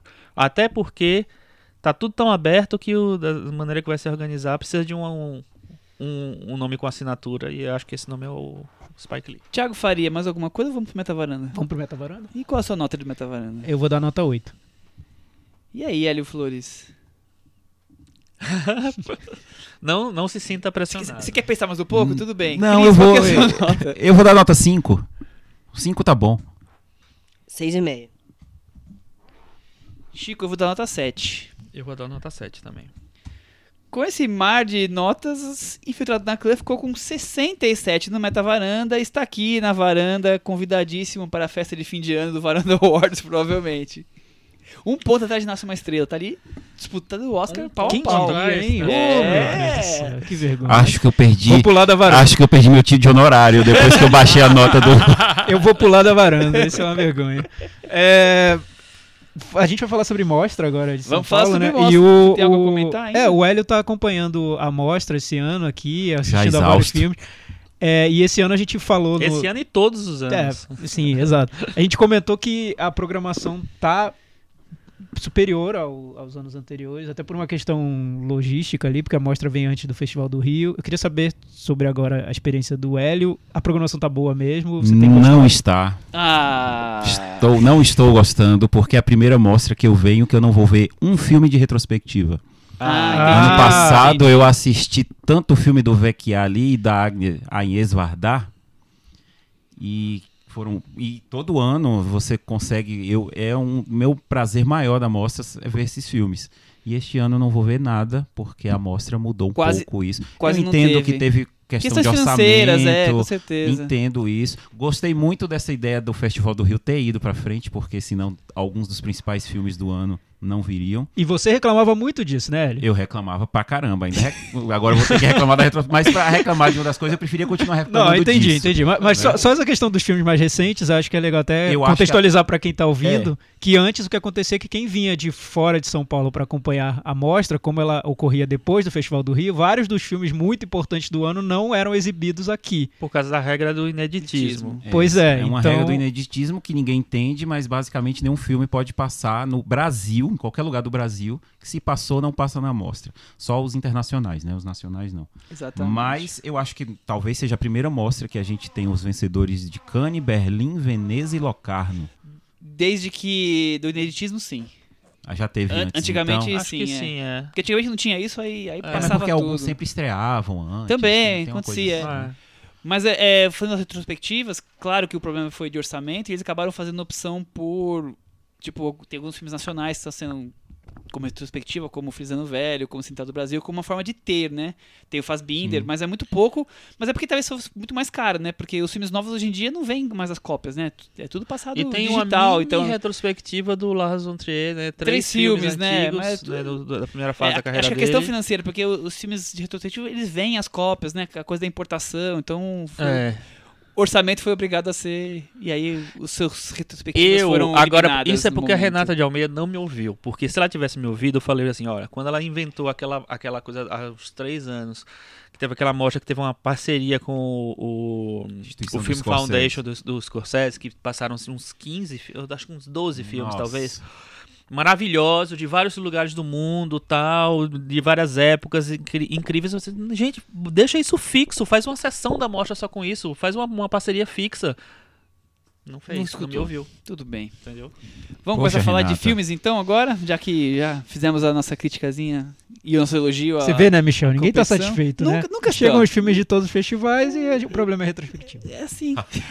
Tem pouco filme pra ver. É, aí tem um ano só com retrospectiva não tem os filmes dos festivais. Michel. Simões. Eu. Você começa. Eu começo, que é sua habilidade. começa. Então eu vou começar com o, o meu filme favorito da mostra. Pronto. É. Que acho que não tá nem sendo tão falado, que chama-se Imagem e Palavra, Jean-Luc Godard. Olha, Achei incrível. fanboy. Não sou fanboy, Me pelo surpreendeu contrário. essa opinião. É, eu, eu não gosto de vários filmes dele dessa época mais anárquica, digamos assim. Mas eu acho que quando ele parece um velho rabugento só, eu não gosto. Quando ele não, além do velho rabugento, ele tem ideias, coisas diferentes, como foi, por exemplo, o anterior, como tem esse agora, é, me agrada mais, porque ele tanto ele inventa na questão da montagem, da imagem, da coisa desconexa, quanto ele traz a, temas importantes como, sei lá, a visão do mundo da Arábia, que hoje qualquer árabe é um terrorista, alguém que Do tem que mundo ficar- árabe, né? É, você tem que ficar distante porque vai explodir a bomba daqui a alguns instantes e ele traz isso para um questionamento. Os árabes são árabes, como os brancos são brancos, como os negros são negros, como os, os asiáticos são asiáticos. Quer dizer, tem gente boa, gente ruim, tem tudo ali misturado e ele traz isso desse jeito Godard de fazer cinema. A terceira parte do filme é mais focada em, em resgatar isso, em resgatar a Palestina, resgatar tudo, mas as outras duas partes é mais essa coisa hum, que vem um pouco do, do filme anterior, mas não só de é, criações, imagens, né, edição, tudo junto, misturado. Eu acho que é um filme muito potente e que vi- vive voltando em torno de pedir remakes, remakes. Acho que estamos precisando de um remake desse planeta para ver se o planeta fizesse de novo conseguia fazer um país, um planeta um pouco melhor. É, eu gosto de como ele pega esse registro do, do século XX, do século XXI, assim, que conta através do cinema, através de pinturas, através de, de forma de expressão, é, e monta daquele jeito Godard mesmo, né? Encontrando uma ordem no caos. Eu acho também que é o filme mais bem amarrado nesse sentido de ter um foco dele. É, Não vou comparar, né? Porque não é comparando que o Godard é- é- é- não tem foco. Mas nesse filme eu acho que ele tem uma. uma, uma- o mecanismo dele que ele, que ele encontra, eu acho que mais me envolve mais. E depois ele vai pra, pra parte árabe, mais pro, no- pro fim do filme. e Me, per- me perdeu um pouco ali, na verdade. Assim, eu tava gostando muito daquela coisa de citar filmes, de citar. Sabe, de encontrar é, Hitchcock, né? conexões entre, os, entre os filmes, as pinturas, as, as imagens de vídeo e tal. É, eu gostei bastante também do filme. Mas você não gostou tanto. Eu gostei 3 estrelas e meia. Tá, tá bom. É isso. Tem um, um, uma- varandinha É, né, 7. você curtiu? Não, eu curti, mas você tem uma crítica que eu fiquei muito irritado com Godard, com a, com a frase que começa o filme. Por ordem dele, alguns diálogos não serão legendados. Aí eu, nossa, eu é. precisava aprender francês porque tem vários diálogos em francês e às vezes começa a tradução e corta. Aí Eu, aí assim, eu vou esperar o grupo Art Subs tomar uma providência pra Bom poder saber. assistir o filme de Resolver novo. esse problema. Bom saber, vou pular esse filme da Mas morte. você Fiquei sabe que- com isso. Você sabe que isso me aconteceu uma vez é, no teatro. Apare- A, a, a Isabelle Huppert veio pra São Paulo fazer uma peça lá. Eu tô assim, nossa, que chance incrível de ver Isabelle Huppert. Mas eu não sei nada de francês, não vou ver a peça. Mas não, vai ter legenda na peça. Eu, olha, vou assistir. Nossa, não é possível. Aí tal. Aí fui no Sesc Consolação lá assistir a Isabelle Huppert. Aí era assim, ela falava um texto enorme em francês, aí vinha uma frase. Uma palavra, uma coisa. Mas assim, tudo bem, eu vi a Isabelle Huppert de Tá perto. tudo certo. A, le- a legenda fazia parte do conceito ali da peça. É, não, era, não era pra te localizar na peça. Não, né? não, não, Não tinha. tava Você- nem- a não legenda tava você cagando entender. pra você. Não, você, você Aí pegava. Mas já aconteceu isso no outro filme do Godard também, que eu não tô lembrando qual, mas, na versão que passou nos cinemas, a legendagem Mas, vinha. mas será ele que a gente Não, precisava vinha- realmente? Ah, então, alguém, alguém me falou assim, não, é porque provavelmente aquele momento ele queria que você se focasse nas imagens. Ele falou, "F- Dane-se, eu quero ler, eu tenho o direito. O Hélio, o tá Hélio hoje tá, dito." ele tá, tô notando um- uma vibe fundamentalista aqui nos eu comentários vejo a imagem se eu quiser. O Hélio- se quer eu e- a legenda, eu me deixe esse direito. Eu quero ter então, direito, certo. aí o recado agora é para o grupo Art Subs, por favor. Vamos trabalhar sair, nisso aí. Trabalhe, por favor, traduza tudo. Se não entregou o filme que o Hélio quer receber, ele vai atrás e vai fazer. Vamos fazer Isso mudar. isso. Eu não sei, eu acho, eu acho que ele, como tem essa coisa tão fluida, ele tá ali. Ele tá, ele tá narrando o filme, né? A narração em off é dele. Que ele. As, as repetições de, de ideias são a todo momento, que eu acho que ele tá ali falando em francês e tá falando assim, ó, não precisa prestar atenção em tudo que eu vou falar, porque eu vou ficar meio que repetindo o- o- os meus temas. Então, se, se flua mais pelas imagens cara do É, é, pelo- Michel, é, Michel, mas, mas eu concordo com ele. Não, é, claro. Porque pro público francês já não precisa prestar atenção, mas você tá entendendo tudo, né? Mas, Mas- não precisa prestar atenção. Mas não tem só francês ali. Não, e, e assim, Ah, se entendi. fosse. É uma se for- Babel. É, É, mas, mas a maior Claro parte que é francês. é, o que ele fala é em faria, francês. faria até sentido se não traduzisse os diálogos em árabe, mas traduziu. Brasil. Ah, tá. Então, então foco é o público francês. Entendi, entendi. E tá eu, tá eu bem vi- explicado. assisti o filme lá quando eu tava viajando em Nova York e passou exatamente do mesmo jeito. É, né? É, É, é ainda mais com legenda em inglês, ou diretor. seja, pra mim ainda foi um pouco mais. Enfim. Mas eu gosto do filme. Que bom. Antes que o Michel. Mas, É. mas Hélio, compara... é que eu não vi ainda. Eu, dou gosto meta- muito eu do Godard. é eu- Meu é meta melhor. varandinha é 7. Tá. O Hélio falou que a Deus a linguagem é melhor. Eu não eu, eu tô tentando Ah, me é localizar, diferente, é. porque Eu eu, não adoro a Deus a linguagem. acho Eu- É bem diferente. Eu acho é bem diferente. Acho que ele tá, tá mais próximo Mas parece de... muito, muitas outras coisas. Sim, sim, tá É. mais, mais próximo dos filmes um pouquinho anteriores a Deus e a Linguagem. É, eu esqueci os nomes acho. Tipo, Nossa no- música. nossa Filme música. socialismo. É. Filme Mas- socialismo eu não, mas- gosto. Mas, até o filme social. eu acho que nossa música ele é mais parecido. É porque nesse É. não tem material nenhum gravado por ele, né? Não. Não, é, É um tudo vídeo montado. ensaio, é. um fio narrativo no filme Socialismo, por exemplo. Sim. E esse não. Tem Esse é um esse, é o- ensaio. esse é mais próximo do história do cinema, né? É, Ah, sim. É, pode ser. exatamente. Vamos fazer uma. Ninguém tá vendo, mas vamos fazer o sentido horário? E aí, Thiago? Pois é, eu vi o filme que o Chico recomendou na semana passada. é, Lá vem. Que eu, infelizmente, não consegui memorizar o nome, mas o Chico vai me Nossa, ajudar. que bom esse filme. É, eu não me importo se entrar na história como bárbaros. Eu filme não me importo É, se, se- entrarmos na, na história, como como bárbaros. bárbaros. Então, achei bem legal, Chico. Boa recomendação, porque não tava na minha Muito programação. Você e, tá- você e tá olha, cada Chico, vez melhor. e, Chico, eu vou te dizer uma coisa. Ah. Na fila, umas cinco pessoas vieram e falaram comigo. Eu tô vendo por causa do Chico. E a sessão ficou Nossa, lotada. cinco pessoas? Sim, sim, olha seu poder de influência. Influencer. A sessão ficou lotada Aham. pra ver esse filme, que é um filme difícil, tem duas horas e meia, é um filme É. romeno, muito. Tem, tem muitas É, ideias ali no. no muito, muito diálogo também. Não, Tem e, um- e, e- e o próprio. Felizmente, todos traduzidos. Todos traduzidos. tem De tem, romeno, tem né? um, um lado ali teatral que pode afastar algumas pessoas. É, É um eu achei super entrar. interessante o filme. To- toda essa parte que você comentou na, na semana passada sobre essa discussão de um, de um país. É, não só revendo a história, mas negando a Aham. história. Por mais que você que você diga que aquilo aconteceu, as Aham. pessoas não estão nem aí pra isso. É. E a gente vê uma relação com, com a realidade brasileira de hoje. Total. Mas um ponto que eu gostei muito é da maneira como ele desenvolve a personagem principal, porque ele dá tanto tempo para que a gente conheça o cotidiano dela e a maneira como ela trabalha e a forma como ela conversa com as pessoas, as relações que no final do filme eu tava sentindo como uma personagem que realmente tivesse existido, né? Uma personagem Aham. muito real, muito muito verdadeira. Eu gostei. Além de tudo que o filme tem de, de interessante e urgente, eu acho que é o filme mais urgente que eu vi da mostra desses que eu vi essa semana. É, tem esse lado de construção de personagem que é algo que me atrai muito e tem me atraído muito nos filmes que eu, que eu vejo. Quando o filme não constrói o personagem de uma maneira que me pareça muito vívida, e quando o filme tem essa, essa intenção e não a intenção de transformar numa caricatura, me decepciona, eu não consigo me, me envolver. Um dos que eu não consegui me envolver muito por causa disso especificamente foi o Guerra Fria, que é um filme super comentado. Mas esse romeno eu achei que constrói a personagem de um jeito muito complexo. Você sai do filme quase querendo mandar um e-mail pra ela assim, "Oh, descu- eu Amiga. entendo o seu sofrimento, segue Oi, em frente, amiga." faça o próximo espetáculo, enfim. Vale a pena ver, belo filme. Do filme dirigido pelo Rado Jud, que fez a Feirinha, né? Acho que é o filme Ah, sim, É. de festival mais conhecido. é- é- é- fica a recomendação, tanto o Aferim quanto o Corações Cicatrizados, que eu acho que foi um filme menos visto dele, que também passou na mostra dois anos atrás. E filmes bem diferentes entre si, Bem- né? É, bem bem, diferentes diferentes, si, inclusive no três. método, né? No, Mas na os maneira- três sempre preocupados com, com a história do seu país. Eu acho que talvez ele se destaque justamente por isso. E fala de uma forma. eh, Não é agressiva, mas é um cinema muito forte, com, com certo tesão e com coisas desagradáveis. Os Corações Cicatrizados é o protagonista o tempo todo também, são mais de duas horas, se eu não me engano, numa maca, É. né, num sanatório, com problema na coluna, me identifiquei super.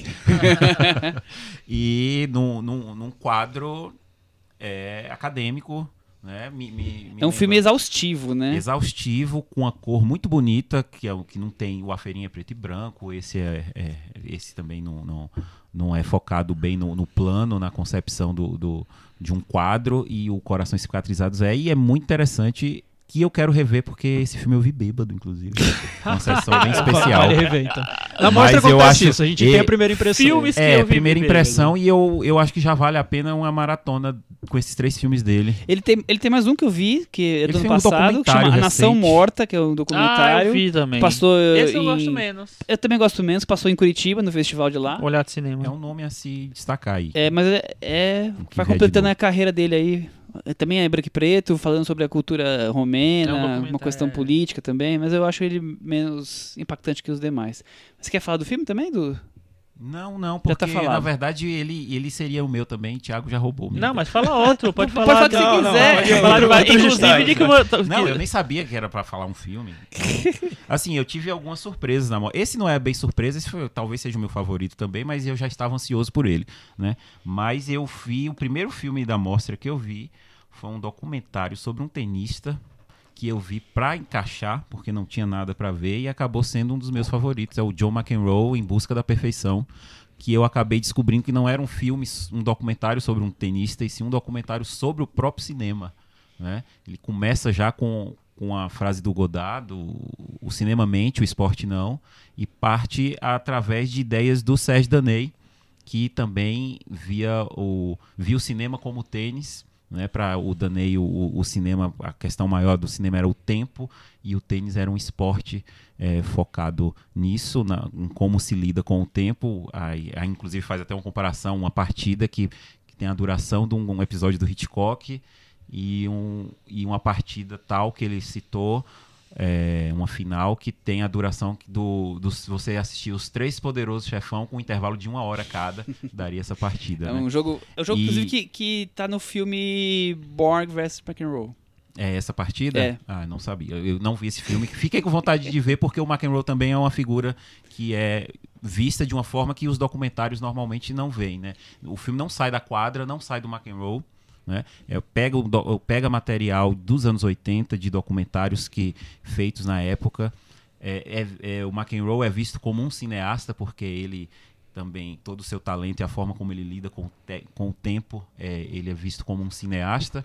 Então é um, é um cineasta filmando a partir de imagens de um outro cineasta que fazia documentários esportivos, que também não se via como alguém que fazia programas televisivos, que ele achava que estava fazendo algo diferente, filmando um outro cineasta que é o próprio tenista. né? E as ideias são muito boas. é- é, a parte final é toda dedicada a uma final que eu não conhecia, não sabia o resultado, e não vou falar aqui que talvez não conheço nada de tênis e fiquei encantado mesmo com, com a forma como ele trata as coisas no filme, a montagem, o- as ideias, a relação cinema-esporte, tudo e o próprio tenista McEnroe que me deu vontade de ver o filme, que eu nem É. sei se é bom, É bom. mas é uma figura É- bem É um interessante. filme interessante, sim. É correto, né? É legal. É. E aí, Chico? É, ontem Queria eu vi. esse documentário, mas não consegui ainda. Ontem eu vi um filme que eu uh, adorei, que eu, pra mim foi o favor- meu favorito até agora, que se chama Amanda. É um filme francês do de um cara que tem o nome dinamarquês, o sueco, que é Michael Hars. Hars, uma coisa Hars, assim. uma coisa assim. É, que é um filme que me pegou completamente de surpresa, eu não tava nem programando ele. Aí a nossa amiga Márcia falou que tinha assistido e tinha adorado. E eu tinha lá, consegui encaixar e tal. Fui assistir ontem e fiquei impressionado. Acho que é um filme super improvável, um filme delicado, um filme que fala muito do cotidiano. Ele parece uma comédia. Comédia romântica, sem, sem, sem ter um romance propriamente dito. É, bem no- no estilo. É como se o Paul ali fizesse um filme pop no- no- nos primeiros 30 minutos. Pop no sentido de carinhoso, assim. Eu acho que os filmes dele são mais cerebrais e tal. E é um filme muito carinhoso e tal, não sei o que lá. Tudo muito simples, sem conflito, até que acontece um. Tem um evento no, no filme que muda tudo e que as pessoas têm que reorganizar a sua vida, seu pensamento, sua, sua coisa. Então tem uma mudança de trama que muda, um, inclusive, o, o, estilo do filme. É, e a partir daí as reflexões são muito básicas, muito, muito simples, assim, mas ao mesmo tempo super profundas, assim, super bonitas. E a maneira como o cineasta encontra de se desviar de, do, do lugar comum, assim, eu fiquei encantado, assim, encantado. É um filme que eu veria de novo várias vezes. E é um filme que vai estrear, tá? Ele tá legendado já, foi comprado pela Movision. É, fica a minha recomendação. Acho Amanda um dos grandes filmes da mostra desse ano. Muito bem. Eu vou trazer o filme do Jafar Panahi, Três Faces. Vocês viram? Eu vi. Vimos. Eu gosto bem, eu acho que foi surpreendente. Ele tá lá, continua com aquela proibição, prisão domiciliar, proibido de filmar e continua entregando um filme Como é isso, Michel? Eu dois anos. perguntei na saída pra algumas pessoas. Como é isso? Ele é proibido de filmar e todo ano ele tem um filme. Pois é, eu não sei. Ele- a, a mobilidade, É que eu co- não- como prisão coragem, domiciliar, né? se ele. Se É ele que eu não vi o, tre o 3 fácil ainda, mas os outros que ele fez preso, você nota essa limitação. Tá muito claro no filme. Mas nesse esse não, não viaja nesse ele viaja, é um, é um Interior do road movie. Maravilha, É, então. é. Ele tá prisão domiciliar mais, mais Mas o- flexível. É, a o gente. acho anterior que já é- era com o Tax Ele, ele, apro- ele aprova o saidão. No táxi ele ele aproveita tá- o saidão de táxi Dia das tá Mães e vai Então, fazer. esse é o quarto filme dele que ele faz nessa, nessa, Isso. situação, né? Ele fez o Isso Não é um Filme, que é passado basicamente Dentro de coisa, casa, então ele Um tem medo de sair, É. ele Não, tem o medo filme- de sair. Não, isso não é o filme, é, no- é num apartamento e o outro é numa casa. Um outro é numa casa. Aí esse numa casa também, ele, ele se desloca pra lá, mas assim, a ação basicamente dentro da casa. O taxiteirante, assim, meu Deus, vai ser, vai ser pego no meio da rua. e aí tá o filme inteiro aquela tensão. E nesse, me deu a A impressão... tensão pra você foi essa? Acho- acho Eu que- fiquei tenso, Cara, cara. podia ser preso.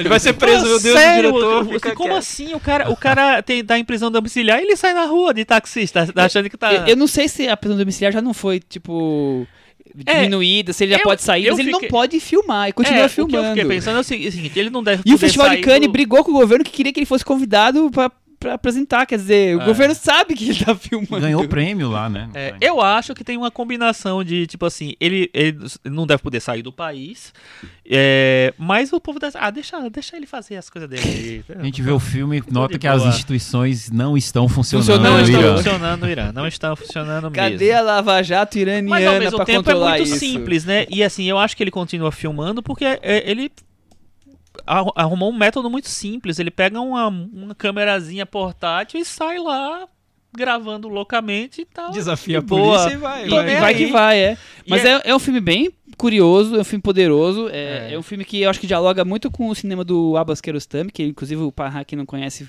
começou como assistente do, do, do Kiarostami, porque vai pra uma aldeia e conversa com, com os locais, digamos assim, e aí tem um foco, claro, numa garota que queria ser atriz, queria fazer um curso de, de atriz, e ela toma uma atitude destemperada, digamos assim Destemperada. Temperada foi ótimo. É. pra, pra chamar atenção, né? E aí o, o Panahi e uma outra atriz vão procurar procurá-la pra ver o ver se conseguem reverter o que tá acontecendo, alguma coisa assim. Então tem um pouco a ver com, com a história do cinema iraniano, são, tem ali momento três fases de gera, três gerações diferentes de atrizes e- de alguma forma, mas também tem muito do Panahi se envolvendo com a cultura local, com as pessoas, com a, a própria as próprias tradições iranianas. Tem uma questão curiosa de como você quer buscar o sucesso do seu filho profissional, ainda criança, e pedir. Tem um, é um costume, né? E pedir pro, alguém da. da- é, como é que eu vou dizer? Cavar. Ah, num, num buraco uma parte do filho pra poder, quem sabe, ele ter uma profissão da pessoa que ele quer que seja. tá dando spoiler, tá? Eu tô tentando, eu tô Tô tentando achando, segurar, Acho mas eu eu tentei. Já, já, tá, já tá o filme todo na mas cabeça. É que isso é cultural, né? Então eu achei que não. Se Se eu não tivesse Spoiler visto- é uma coisa cultural, pô. Se eu não tivesse visto, eu já tinha saído dessa varanda. O que eu acho incrível do filme é que como ele, ele encontra uma maneira muito simples de ir num Irã profundo mesmo. Literalmente, ele vai mesmo, né, ele tem um deslocamento, e ele vai mostrando as tradições e mostrando que país é esse, que é o país dele, que é o país que fez o cinema. É um filme muito sobre cinema também, né? Você falou da negócio da geração das atrizes. É um filme que começa com um truque de cinema, com um truque de imagem, tal, um vídeo. É, Então eu acho que ele fala sobre o cinema do Irã, fala sobre o Irã e, sei lá, de uma maneira muito, muito simples e meio improvável até. Ele consegue um, É, acho que é isso que. eu- um método ali. o, o primeiro filme dessa fase foi impactante pela proibição, a gente ficou impactado. Também ah, foi curioso porque ele falou, ele contou no filme, ele não posso filmar, mas ninguém estava me proibindo de eu ler um roteiro, então ele acaba lendo e encenando naquele primeiro filme, né? E, e depois disso eu achei que foram, foram filmes que não, não foram de impacto tão grande, os outros dois, mas claro, só pelo pelo exercício de fazer um filme já, já tem um impacto gigantesco, né? Mas agora, nesse, ele consegue fazer um, um belo filme. É, Eu também acho que em é, todos os sentidos. eu acho que pra mim, é- depois do Isso Não É Um Filme, é o fi- dessa fase é o filme mais forte. Mas bem acabado É. aí. E o É Taxiteira é a plágio do 10, né? Vamos combinar. né? É, é. Olha, viu? É só passar um tempo que vocês começam a, a É. colocar coisa na real, né? Ah, Quando lançou era maravilhoso.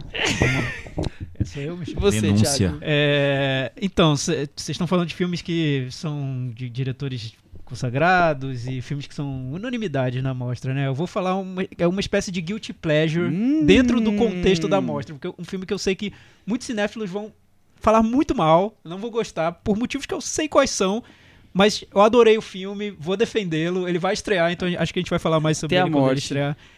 O filme chama Verão, um filme russo, de um diretor que, por coincidência, também tá preso em prisão domiciliar, nosso amigo Kirill sabia. É. Aliás, o julgamento dele foi nessa semana agora, no início de outubro. Ele estava em prisão domiciliar desde o ano passado, desde a fase de, de pós-produção desse filme. Ele concluiu o filme em casa, num computador sem acesso à internet, que não podia ter acesso à internet. Então mandava o material do filme ele concluía Mas mandava por onde? edição. Não, em, em Tô drive, brincando, tô brincando, tô brincando, tô brincando. mas o. E eu acho que assistindo ao filme não, não dá nenhuma ideia. O filme não deixa Não. nenhuma pista de que o cara tá preso. Ao Não contrário mesmo. de um filme do Jafar Panahi. Você não imagina de maneira alguma que o cara tá preso é, fazendo esse filme. Isto é um filme. Tanto no. no, no no formato, na, na maneira como. No, no que o filme transmite imagens, quanto no próprio tom do filme. Que apesar de ter um, algo melancólico ali, é uma melancolia muito mais próxima de um sentimento de saudade do que algo duro ou amargo. É um filme até muito vibrante sobre as é uma memórias dele. melancolia de rock indie, né?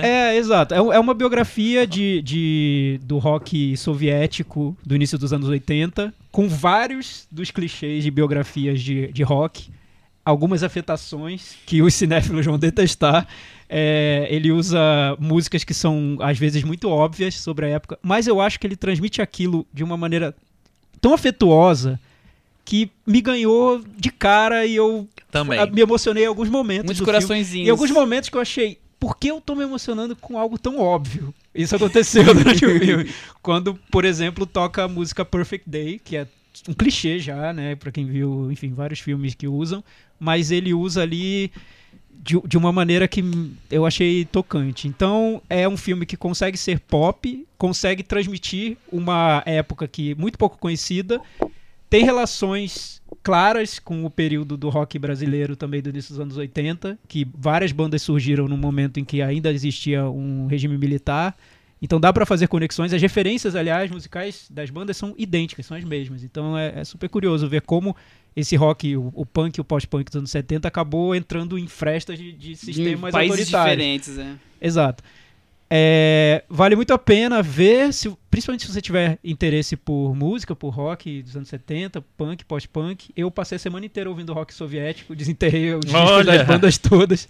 Eu virei fã Esse mesmo. disco do Kino eu acho ótimo. Eu ouvia já fazia um tempo. É, já. a banda Mesmo principal é- uma palavra. É, a banda- principal chama Kino. Então pesquisei no Spotify e, o, e eu quero rever. Eu quero, é aquele filme que eu quero ter em casa pra ficar revendo e cantando as músicas. Hélio não tem essa Adorei. opinião, é isso? O Hélio, Não, tenha ele, o, o, o, o que ele não, o que ele falou que as pessoas não iam gostar é, É o isso que aí. você não gostou. É, eu não tive af- afeto nenhum pelo filme. Nossa, Mas eu- também não é nada. Eu realmente eu não, não, não acho, nem vi achando isso que você disse, que a maioria dos cinéfilos não vão gostar. Eu acho Ah, eu muito acho que não fácil de Eu gostar. também- Não, eu eu, acho acho que cinéfilo não. Eu achei Eu acho que também o público realmente vai gostar. flui bem, mas eu realmente não achei a menina linda, achei aquele romancezinho assim realmente bonitinho, mas, mas não me pega a, a questão afetuosa do, do, do espírito indie. Eu adorei. Eu acho tão legal como ele mostra- as coisas videoclipes do, dos É, musicais. tem, tem, Não- tem vários clipes no filme. Atenção, cinéfilos, tem clipes. tem clipes, É. tem intervenções visuais, grafismo. tem grafismos, Mas co- como ele mostra... tem Scott Pilgrim, É, tem, tem- tem- Transpotting, tem- tem, tem várias coisas lá. Pra dizer que isto não aconteceu. É, exato. Eu adorava exato. aquele personagem, Tem- eu tem adorei um- o filme, achei tem muito bom. um, um Triângulo Amoroso, que é o principal. O filme, o filme foi baseado nas memórias da mulher que viveu uma relação com dois caras que eram os, os meio porta-vozes desse rock soviético que estava surgindo nessa época, né? É, então foi inspirado num livro escrito por ela. Mas o que mais, achei mais interessante mesmo é como ele mostra a, a relação de amizade entre os dois. Porque Sim, é, é quase pai e filho, um tentando ab- é, conseguir um espaço para que o outro brilhe dentro daquela cena que dá pouquíssimo espaço para que qualquer no conven- pessoa No brilhe. convencional, você imagina que se- o filme seguiria para um outro caminho, né? Ah, total, total. Eu acho que seria muito menos. Que é o mesmo do Nasce uma Estrela. Acho que. Ah, não. Eu acho que, acho que esse filme tá muito mais preocupado em mostrar as relações deles e, e, e a atmosfera em que eles viviam do que em traçar uma trama Até o próprio triângulo amoroso ele se dissolve durante Sim. o filme, não tem muito, muita relação. É, que não, vai não é ruim, não. Mas Não- é, não foi a Ele minha. vai estrear, Não ele vai bateu. estrear. Achei uma Em novembro ainda. belezinha. Eu achei Hélio- apaixonante. Pensa mais um filme aí. Poxa, tem que falar demais. Ó, teve uma outra surpresa. Esse filme não é um grande filme. O Chico disse que vai ver hoje. Mas é, também foi uma outra coisa muito agradável que eu vi chamada Uma Mulher em Guerra. Você deu Um quatro estrelas, mano. Mas é porque, não, as pessoas, da mesma forma que o Thiago, as pessoas não vão Acontece, achar um grande acontece. filme. Mas eu, e eu fui surpreendido por, por- porque eu achei que eu ia ver um drama social chatíssimo e eu vi um filme islandês com que leva a trama de uma forma muitíssimo bem hu- humorada, com soluções visuais e narrativas assim, não são originais, geniais, mas, mas realmente bastante agradáveis, com uma atriz sensacional e toma caminhos é, inesperados, não em termos de roteiro, mas a forma como ele soluciona a questão e a forma como visualmente também, eu acho que é um filme bonito de fotografia e de trilha sonora. A questão da trilha sonora é um, um caso à parte, que só vendo pra saber, pra gente não soltar spoiler. E assim, é ver um filme porque não tinha nada pra fazer. Olhei uma sinopse de uma mulher que tá lutando contra uma indústria na sua cidade. Eu, ai meu Deus do céu, onde é que eu, eu vou me meti? Eric Brokovich, não. não. Pois é. E Você não aí- falou o nome do filme ainda, né? Uma Mulher em Guerra. Falou? Ah, falou, falou. Uma Mulher em Então tá. Guerra. E eu fica como uma dica que eu acho que é um filme que facilmente agrada a qualquer público, mesmo que não vá achar tão bom como eu achei. Talvez eu tenha achado isso por questões de expectativa, né? E por ter um ritmo que, que de repente o filme acabou e você queria ver mais do, do, do filme. E é, é, o, é o candidato da Islândia ao Oscar de filme estrangeiro. Eu acho que tem muita concorrência aí, talvez ele passe despercebido, mas aposto que vai ser melhor do que o Boa alguns- parte. Do que o brasileiro. Boa parte do que será indicados. indicado. Chico Firman. Vamos lá. é, eu gostei muito de um filme brasileiro, de um diretor que a gente comentou aqui, que é o André Novaes de Oliveira, É. que é o Temporada. Você tinha falado desse filme já? passada, Semana foi passada. semana Então eu não vou falar desse não, vou falar de outro. Roda a roleta É, aí. não, mas, mas só, só, só pra dizer assim, eu gostei muito do Temporada porque eu acho que ele é um passo à, é, à frente no, no cinema do André Novaes.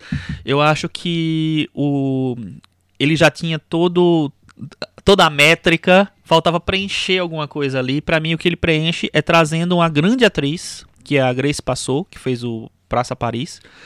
E ela ela dá credibilidade pro filme, credibilidade no sentido de ela faz você se envolver com o filme. O Ela Volta na Quinta, que a gente comentou aqui, é, era um filme que eu, acha, eu, eu via várias coisas muito bem resolvidas ali, muito é, bem pensadas, muito, sei lá, eu vi um autor ali, só que eu não conseguia me envolver com o filme. E nesse filme, eu, é- eu acho que essa atriz, sem elevar o tom, num tom muito cotidiano, muito tranquilo, muito de boa, é, muito pessoa, pessoa da vida real, assim, ela consegue fazer com você se en- envolva com aquela história de uma maneira muito afetuosa, assim, uma grande atriz e um belíssimo filme. Destaca mais um item. É, então eu vou falar um que é, é, na verdade é um, é- esse daí não é nem porque eu gostei muito assim não, mas é porque eu acho que vale pelo, pela curiosidade e que eu prometi falar semana passada e eu não falei. Eu tava esperando esse filme. Que é a favorita do Yorgos Lanthimos, E é um filme importante, né? um filme importante, cotado para vários Oscars, é, de um diretor que eu não suporto, que eu quero que ele morra. Não, mano, não quero morrer. não, mas assim, que é isso? Não quero. Eu não quero que ninguém morra. Nem. Não, tudo bem. Aposenta, É, Yorgos, aposenta. É, podia fazer só Mas, é, acho que talvez não. Agora, eu achei, eu filme. achei interessante o resultado desse filme, que é, é o segundo filme que ele faz em língua inglesa, né? Ele tinha feito o Sacrifício do Servo Sagrado, que a gente já comentou aqui. A lagosta, né? Ah, Lagosta é o terceiro filme, então, né? É, e ele fez um filme que é baseado numa, numa história palaciana lá de bastidores da, da rainha Anne com a. é, Fiel uma conselheira. outra fiel conselheira exatamente boa É, então tem um personagem tem personagens históricos ali e ele meio que tem que se enquadrar ele que é um cineasta cheio de, de taras manias fetiches e e marcas muito fortes, muito né, é, fechadas, assim, marcas que eu não gosto geralmente, assim. E ele tem que se enquadrar no num formato de filme histórico, de filme de época, de filme de que conta uma história real, de bastidores, eh, de realeza e tal. É, e aí o que, o, que, o que acho que acontece é o seguinte, assim, os tiques dele estão mais domados no filme, ele não tá... É, Ele abandona aquela coisa do sádico, né? é é abandono, eu acho que tem um pouco disso. Mas É- é- isso, isso- isso se mantém, eu acho, só que de uma maneira mais... mais, mais possível, Ma- é, me- menos orquestrada, talvez, e tal. E ao mesmo tempo, o, o gênero, né, o filme histórico tal, ele fica um pouco mais. Ele ganha uma- uns contornos mais é, diferentes com, com a chegada de um diretor tão. Tão. que tem marcas tão fortes assim. Então eu acho que essa, é, esse encontro de coisas deu um, um resultado interessante. Eu não acho um filme realmente tão bom assim. Eu acho que ele começa muito, muito interessante, depois ele cai um pouco. Acho que as três atrizes estão maravilhosas. Eu espero que as três concorram ao Oscar, porque elas estão incríveis. A Olivia Colman está maravilhosa. Ela faz um, uma rainha que vai do ridículo ao, ao, Trágico. ao trágico, assim Passando pelo arrogante. numa curva É. assim que é, que é muito fácil você cair na caricatura e eu acho que ela não cai eu acho que ela, ela consegue fazer a- as duas coisas muito bem É, acho a Emma Stone muito bem também no filme a Rachel Weisz também muito bem É, me surpreendeu é um filme que eu acho que pode ter muitas indicações ao Oscar porque ele cabe em todos os lugares É, eu Em me surpreendi muito com o filme. É, acho que o Chico já falou bastante do aspecto, do, sei lá, do sentimento do que o filme traz, mas ele também tem uma questão visual muito forte, né? sim Ele trabalha com, com cenas muito escuras, algumas só luz de vela quase. Ele trabalha com, eh, sei lá, uma câmera que acompanha... grande angular É um grande ocular, assim, em vários momentos que, que dá um efeito que eu achei bem diferente. E essa coisa dele. Ele não, tá mais, ele não tá mais palatável, mas ele tá trabalhando o que ele já usa de maneira que se encaixe na história e não seja isso o que seja impactante. A história é impactante, a relação entre elas é o, é o grande X da questão ali. E não cenas que vão de maneira quase gratuita chocar a gente. Até porque não são tantas assim, né? Eu acho que tá muito mais os comportamentos, às vezes até robotizados da personagens pelo jogo de interesses que, que elas estão ali. É um filme sobre três mulheres em, em disputa de poder, digamos assim, em ambição. Então um, é um filme que tem tudo a ver com essa questão do Me Too de hoje em dia. E estamos falando do- de uma história do, do- de 1900, 1700 e alguma coisa, né? Então eu acho que isso tudo me entrega um filme completamente inesperado de Yorgo Lanthimos. É um filme que eu gostei bastante. Hélio, você, você viu? Vi e só não concordo que a grande angular seja uma coisa legal. Eu acho feio. Super legal. Acho filme feio, ele não é o Kubrick pra fazer aquilo que ele faz. é ele tenta ele tenta É, emular é. um pouco o Barry Lyndon Eu né não vi, É, o- mas essa descrição das luzes de- vela é o É. Kubrick. É o Barry Lyndon e a grande angular do Laranja Mecânica. Que eu acho que o Laranja Mecânica é um filme feio, mas é o Kubrick que podia fazer aquelas coisas, aquela distorção da realidade que o, o Yorgos faz com uma forma de deboche do, da corte. Eu não sou né? muito fã Parece- do Laranja Mecânica, não. Parece um deboche que ele faz, mas eu acho meio careta, meio quadradão assim. A, a- intriga é meio comum, mas as atrizes realmente acho que elevam o filme a algo que eu esperava uma grande porcaria e não é, mas também não, não acho um. Vai ser aquele filme médio do Oscar que, ah, tá lá, não. Eu coloco entre os últimos se não tiver nenhuma porcaria, né? Aham. Mas também não. Eu, é, em termos de Oscar, a Olivia Colman confirmada como atriz, né? E as outras duas como coadjuvantes, embora eu acredito que as três sejam ou- ou três coadjuvantes ou três protagonistas. Eu acho as três protagonistas. É, né? três protagonistas, Eu acho as três acho. protagonistas. Acho eu acho que Como, se e a- como, como separar nas indicações, hein? Quem, É quem isso, vai a ter Olivia prioridade? Colman É, que vai- eu não vi o filme. A Olivia Colman já foi. Já foi- Vai, vai, vai que- ser que a. eu- A campanha tá sendo a como- campanha vai ser como atriz e as outras duas como E eu acho coadjuvantes. que se fosse pra escolher coadjuvante, ela seria a coadjuvante das três, porque ela tem o Também menor acho. tempo de tela, digamos Também assim. acho que a Coma tem a menor tempo. E eu acho que se ela fosse como coadjuvante, o Oscar já estava Tava dado. ganho. Como atriz, eu não É. sei. Vai ser uma Não, briga. é, vai ser uma briga boa, vai ser uma briga boa. Eu não pensei nisso também. É, eu acho que. Eu não, só não acho que ela é coadjuvante totalmente, porque tem um momento que a Rachel Weisz some um pouco do filme, né? Não, não é, são as três principais, mas assim. São. se- eu acho que Minha preferida é a Rachel de Me lembrou tempo. que eu gosto, que eu, que eu, eu amo aquela mulher. Rachel a Weisz, Rachel é. Weisz é incrível porque assim fazia muito, muito tempo que ela não fazia um papel realmente digno dela, sabe? Eu acho que ela, ela tem grandes coisas lá atrás, no, sei lá, nos anos 90, no, início dos anos 2000. Mas o. Do Terence, do Terence Davis, né? Ah, tem esse, é verdade, Sim. tem esse. Mas fazia muito tempo que eu não via ela muito bem num filme. Ela me decepcionou muito no Desobediência, eu achei ela bem meia boca naquele filme. E o, o e nesse filme eu acho ela ótima, acho, sabe, eu acho ela irônica. A ironia do filme eu, eu, eu compro bastante, apesar de, de dessa minha resistência natural ao Yorgos Lanthimos. Muito bem. É, vamos encerrando por aqui. Alguém quer trazer mais algum filme desesperadamente? Alguma recomendação fora da Algum mostra? filme Desesperadamente. Às vezes assim, ah, faltou um que é muito importante. Não, pra mim só, só faltaram dois que eu gostei, mas eu só vou citar o Tá. nome. O, o do Hang Sang-soo, o Hotel à Margem do Rio, achei um filme muito bom. Eu Gostei não gostei. muito. É, Eu gostei do enfim, Grass. E, e paramos por aqui.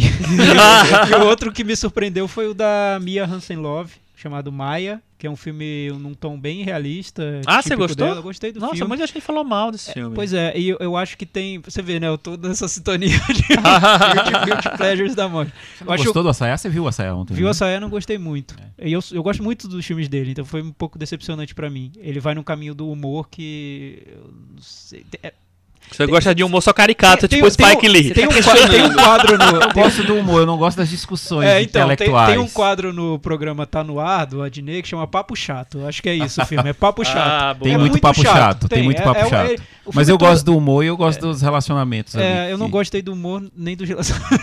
Você não gostou mas do o filme? mas o pior foi, foi essa tenta, ele tenta fazer, trazer um debate sobre as mudanças tecnológicas no mercado editorial, com o avanço da internet, essa coisa nova, É, né? chato. Com o avanço Ah, do é Google chato, é. e do Twitter e das redes sociais. Então os personagens conversam muito sobre isso e é tudo, tudo para mim foi de uma obviedade. Que você o filme ali ou querendo que eles aprofundassem um pouquinho as discussões ou que parassem de falar, porque tava muito chato. Então é uma decepção falar isso pra mim, porque vocês lembram, Personal Shopper é um filme que eu adoro, acho incrível, tô- defendi muito o ano inteiro, então é dor no coração ver um filme do Assayá que, que eu tenha desgostado tanto. Mas a ex-mulher dele, Mia Hansen-Love, me agradou bem. Ah, Olha é ex? É ex- é ex dele. É. O Maia eu achei, o- o principalmente pela maneira como ele constrói o personagem principal. É, é- é um personagem que está deslocado ali no mundo depois de uma tragédia e ela faz essa, transmite essa sensação de deslocamento de um jeito é, é, é muito, muito profundo pra mim. Achei ótimo, ótimo filme. Maia, que é o nome. Alguém tem alguma recomendação? Fora mostra? Eu queria falar rapidinho de algumas coisas. Por favor. Vou falar bem rápido mesmo. É, de al- alguns filmes que eu acho importantes. Eu vi o Can You Ever Forgive Me? Pode Me Perdoar, com a Melissa McCarthy, que tá cotada pro Oscar, acho que ela vai ser indicada. O Richard Grant também acho que vai ser indicado. Acho um filme meio convencional, é, mas eu acho um filme bem feito. Bem, é a história de da escritora que falsificava cartinhas de, é, escritores famosos para poder ganhar dinheiro e sobreviver, que ela tava, era biógrafa e estava meio falida. É, acho que a Melissa McCarthy mira nessa coisa um pouco mais dramática, mas tem a essência dela de, de comédia, tá pontuada ali. É, tá meio tradicional, mas tá muito bem. Então acho que vale a pena assistir quando for estrear. Esse, esse foi um ano de mostra pra mim de, de, de filmes que não se esperava muito acabar me agradando e filmes que eu tava muito confiante. Expectativa. As expectativas foram flutuaram bastante nesse este ano. Muito bem. Mais alguma recomendação? Hélio? Não? Eu vou trazer o, a mostra que vai acontecer em novembro do Spike Lee no CCBB. A gente falou agora do Spike Lee tanto hoje. E vai ter São Paulo, Rio e Brasília entre 7 de novembro e, 20 e 9 de dezembro nos três locais. Eu acho que é completa, inclusive com a hora do show, que vocês falaram que agora que tá tão difícil de, de, de ver o filme, estará também na mostra. Então quem quiser ver nessas três cidades, Spike Lee vai poder ver a carreira toda dele. É, vamos agradecer a presença do nosso ilustre infiltrado aqui, Hélio Flores. obrigado, sempre uma honra. Volte sempre que você estiver em São Paulo. Eterno Gostaria convidado. muito de voltar mais vezes. Infelizmente. É isso aí, até semana que vem. Tchau. Tchau.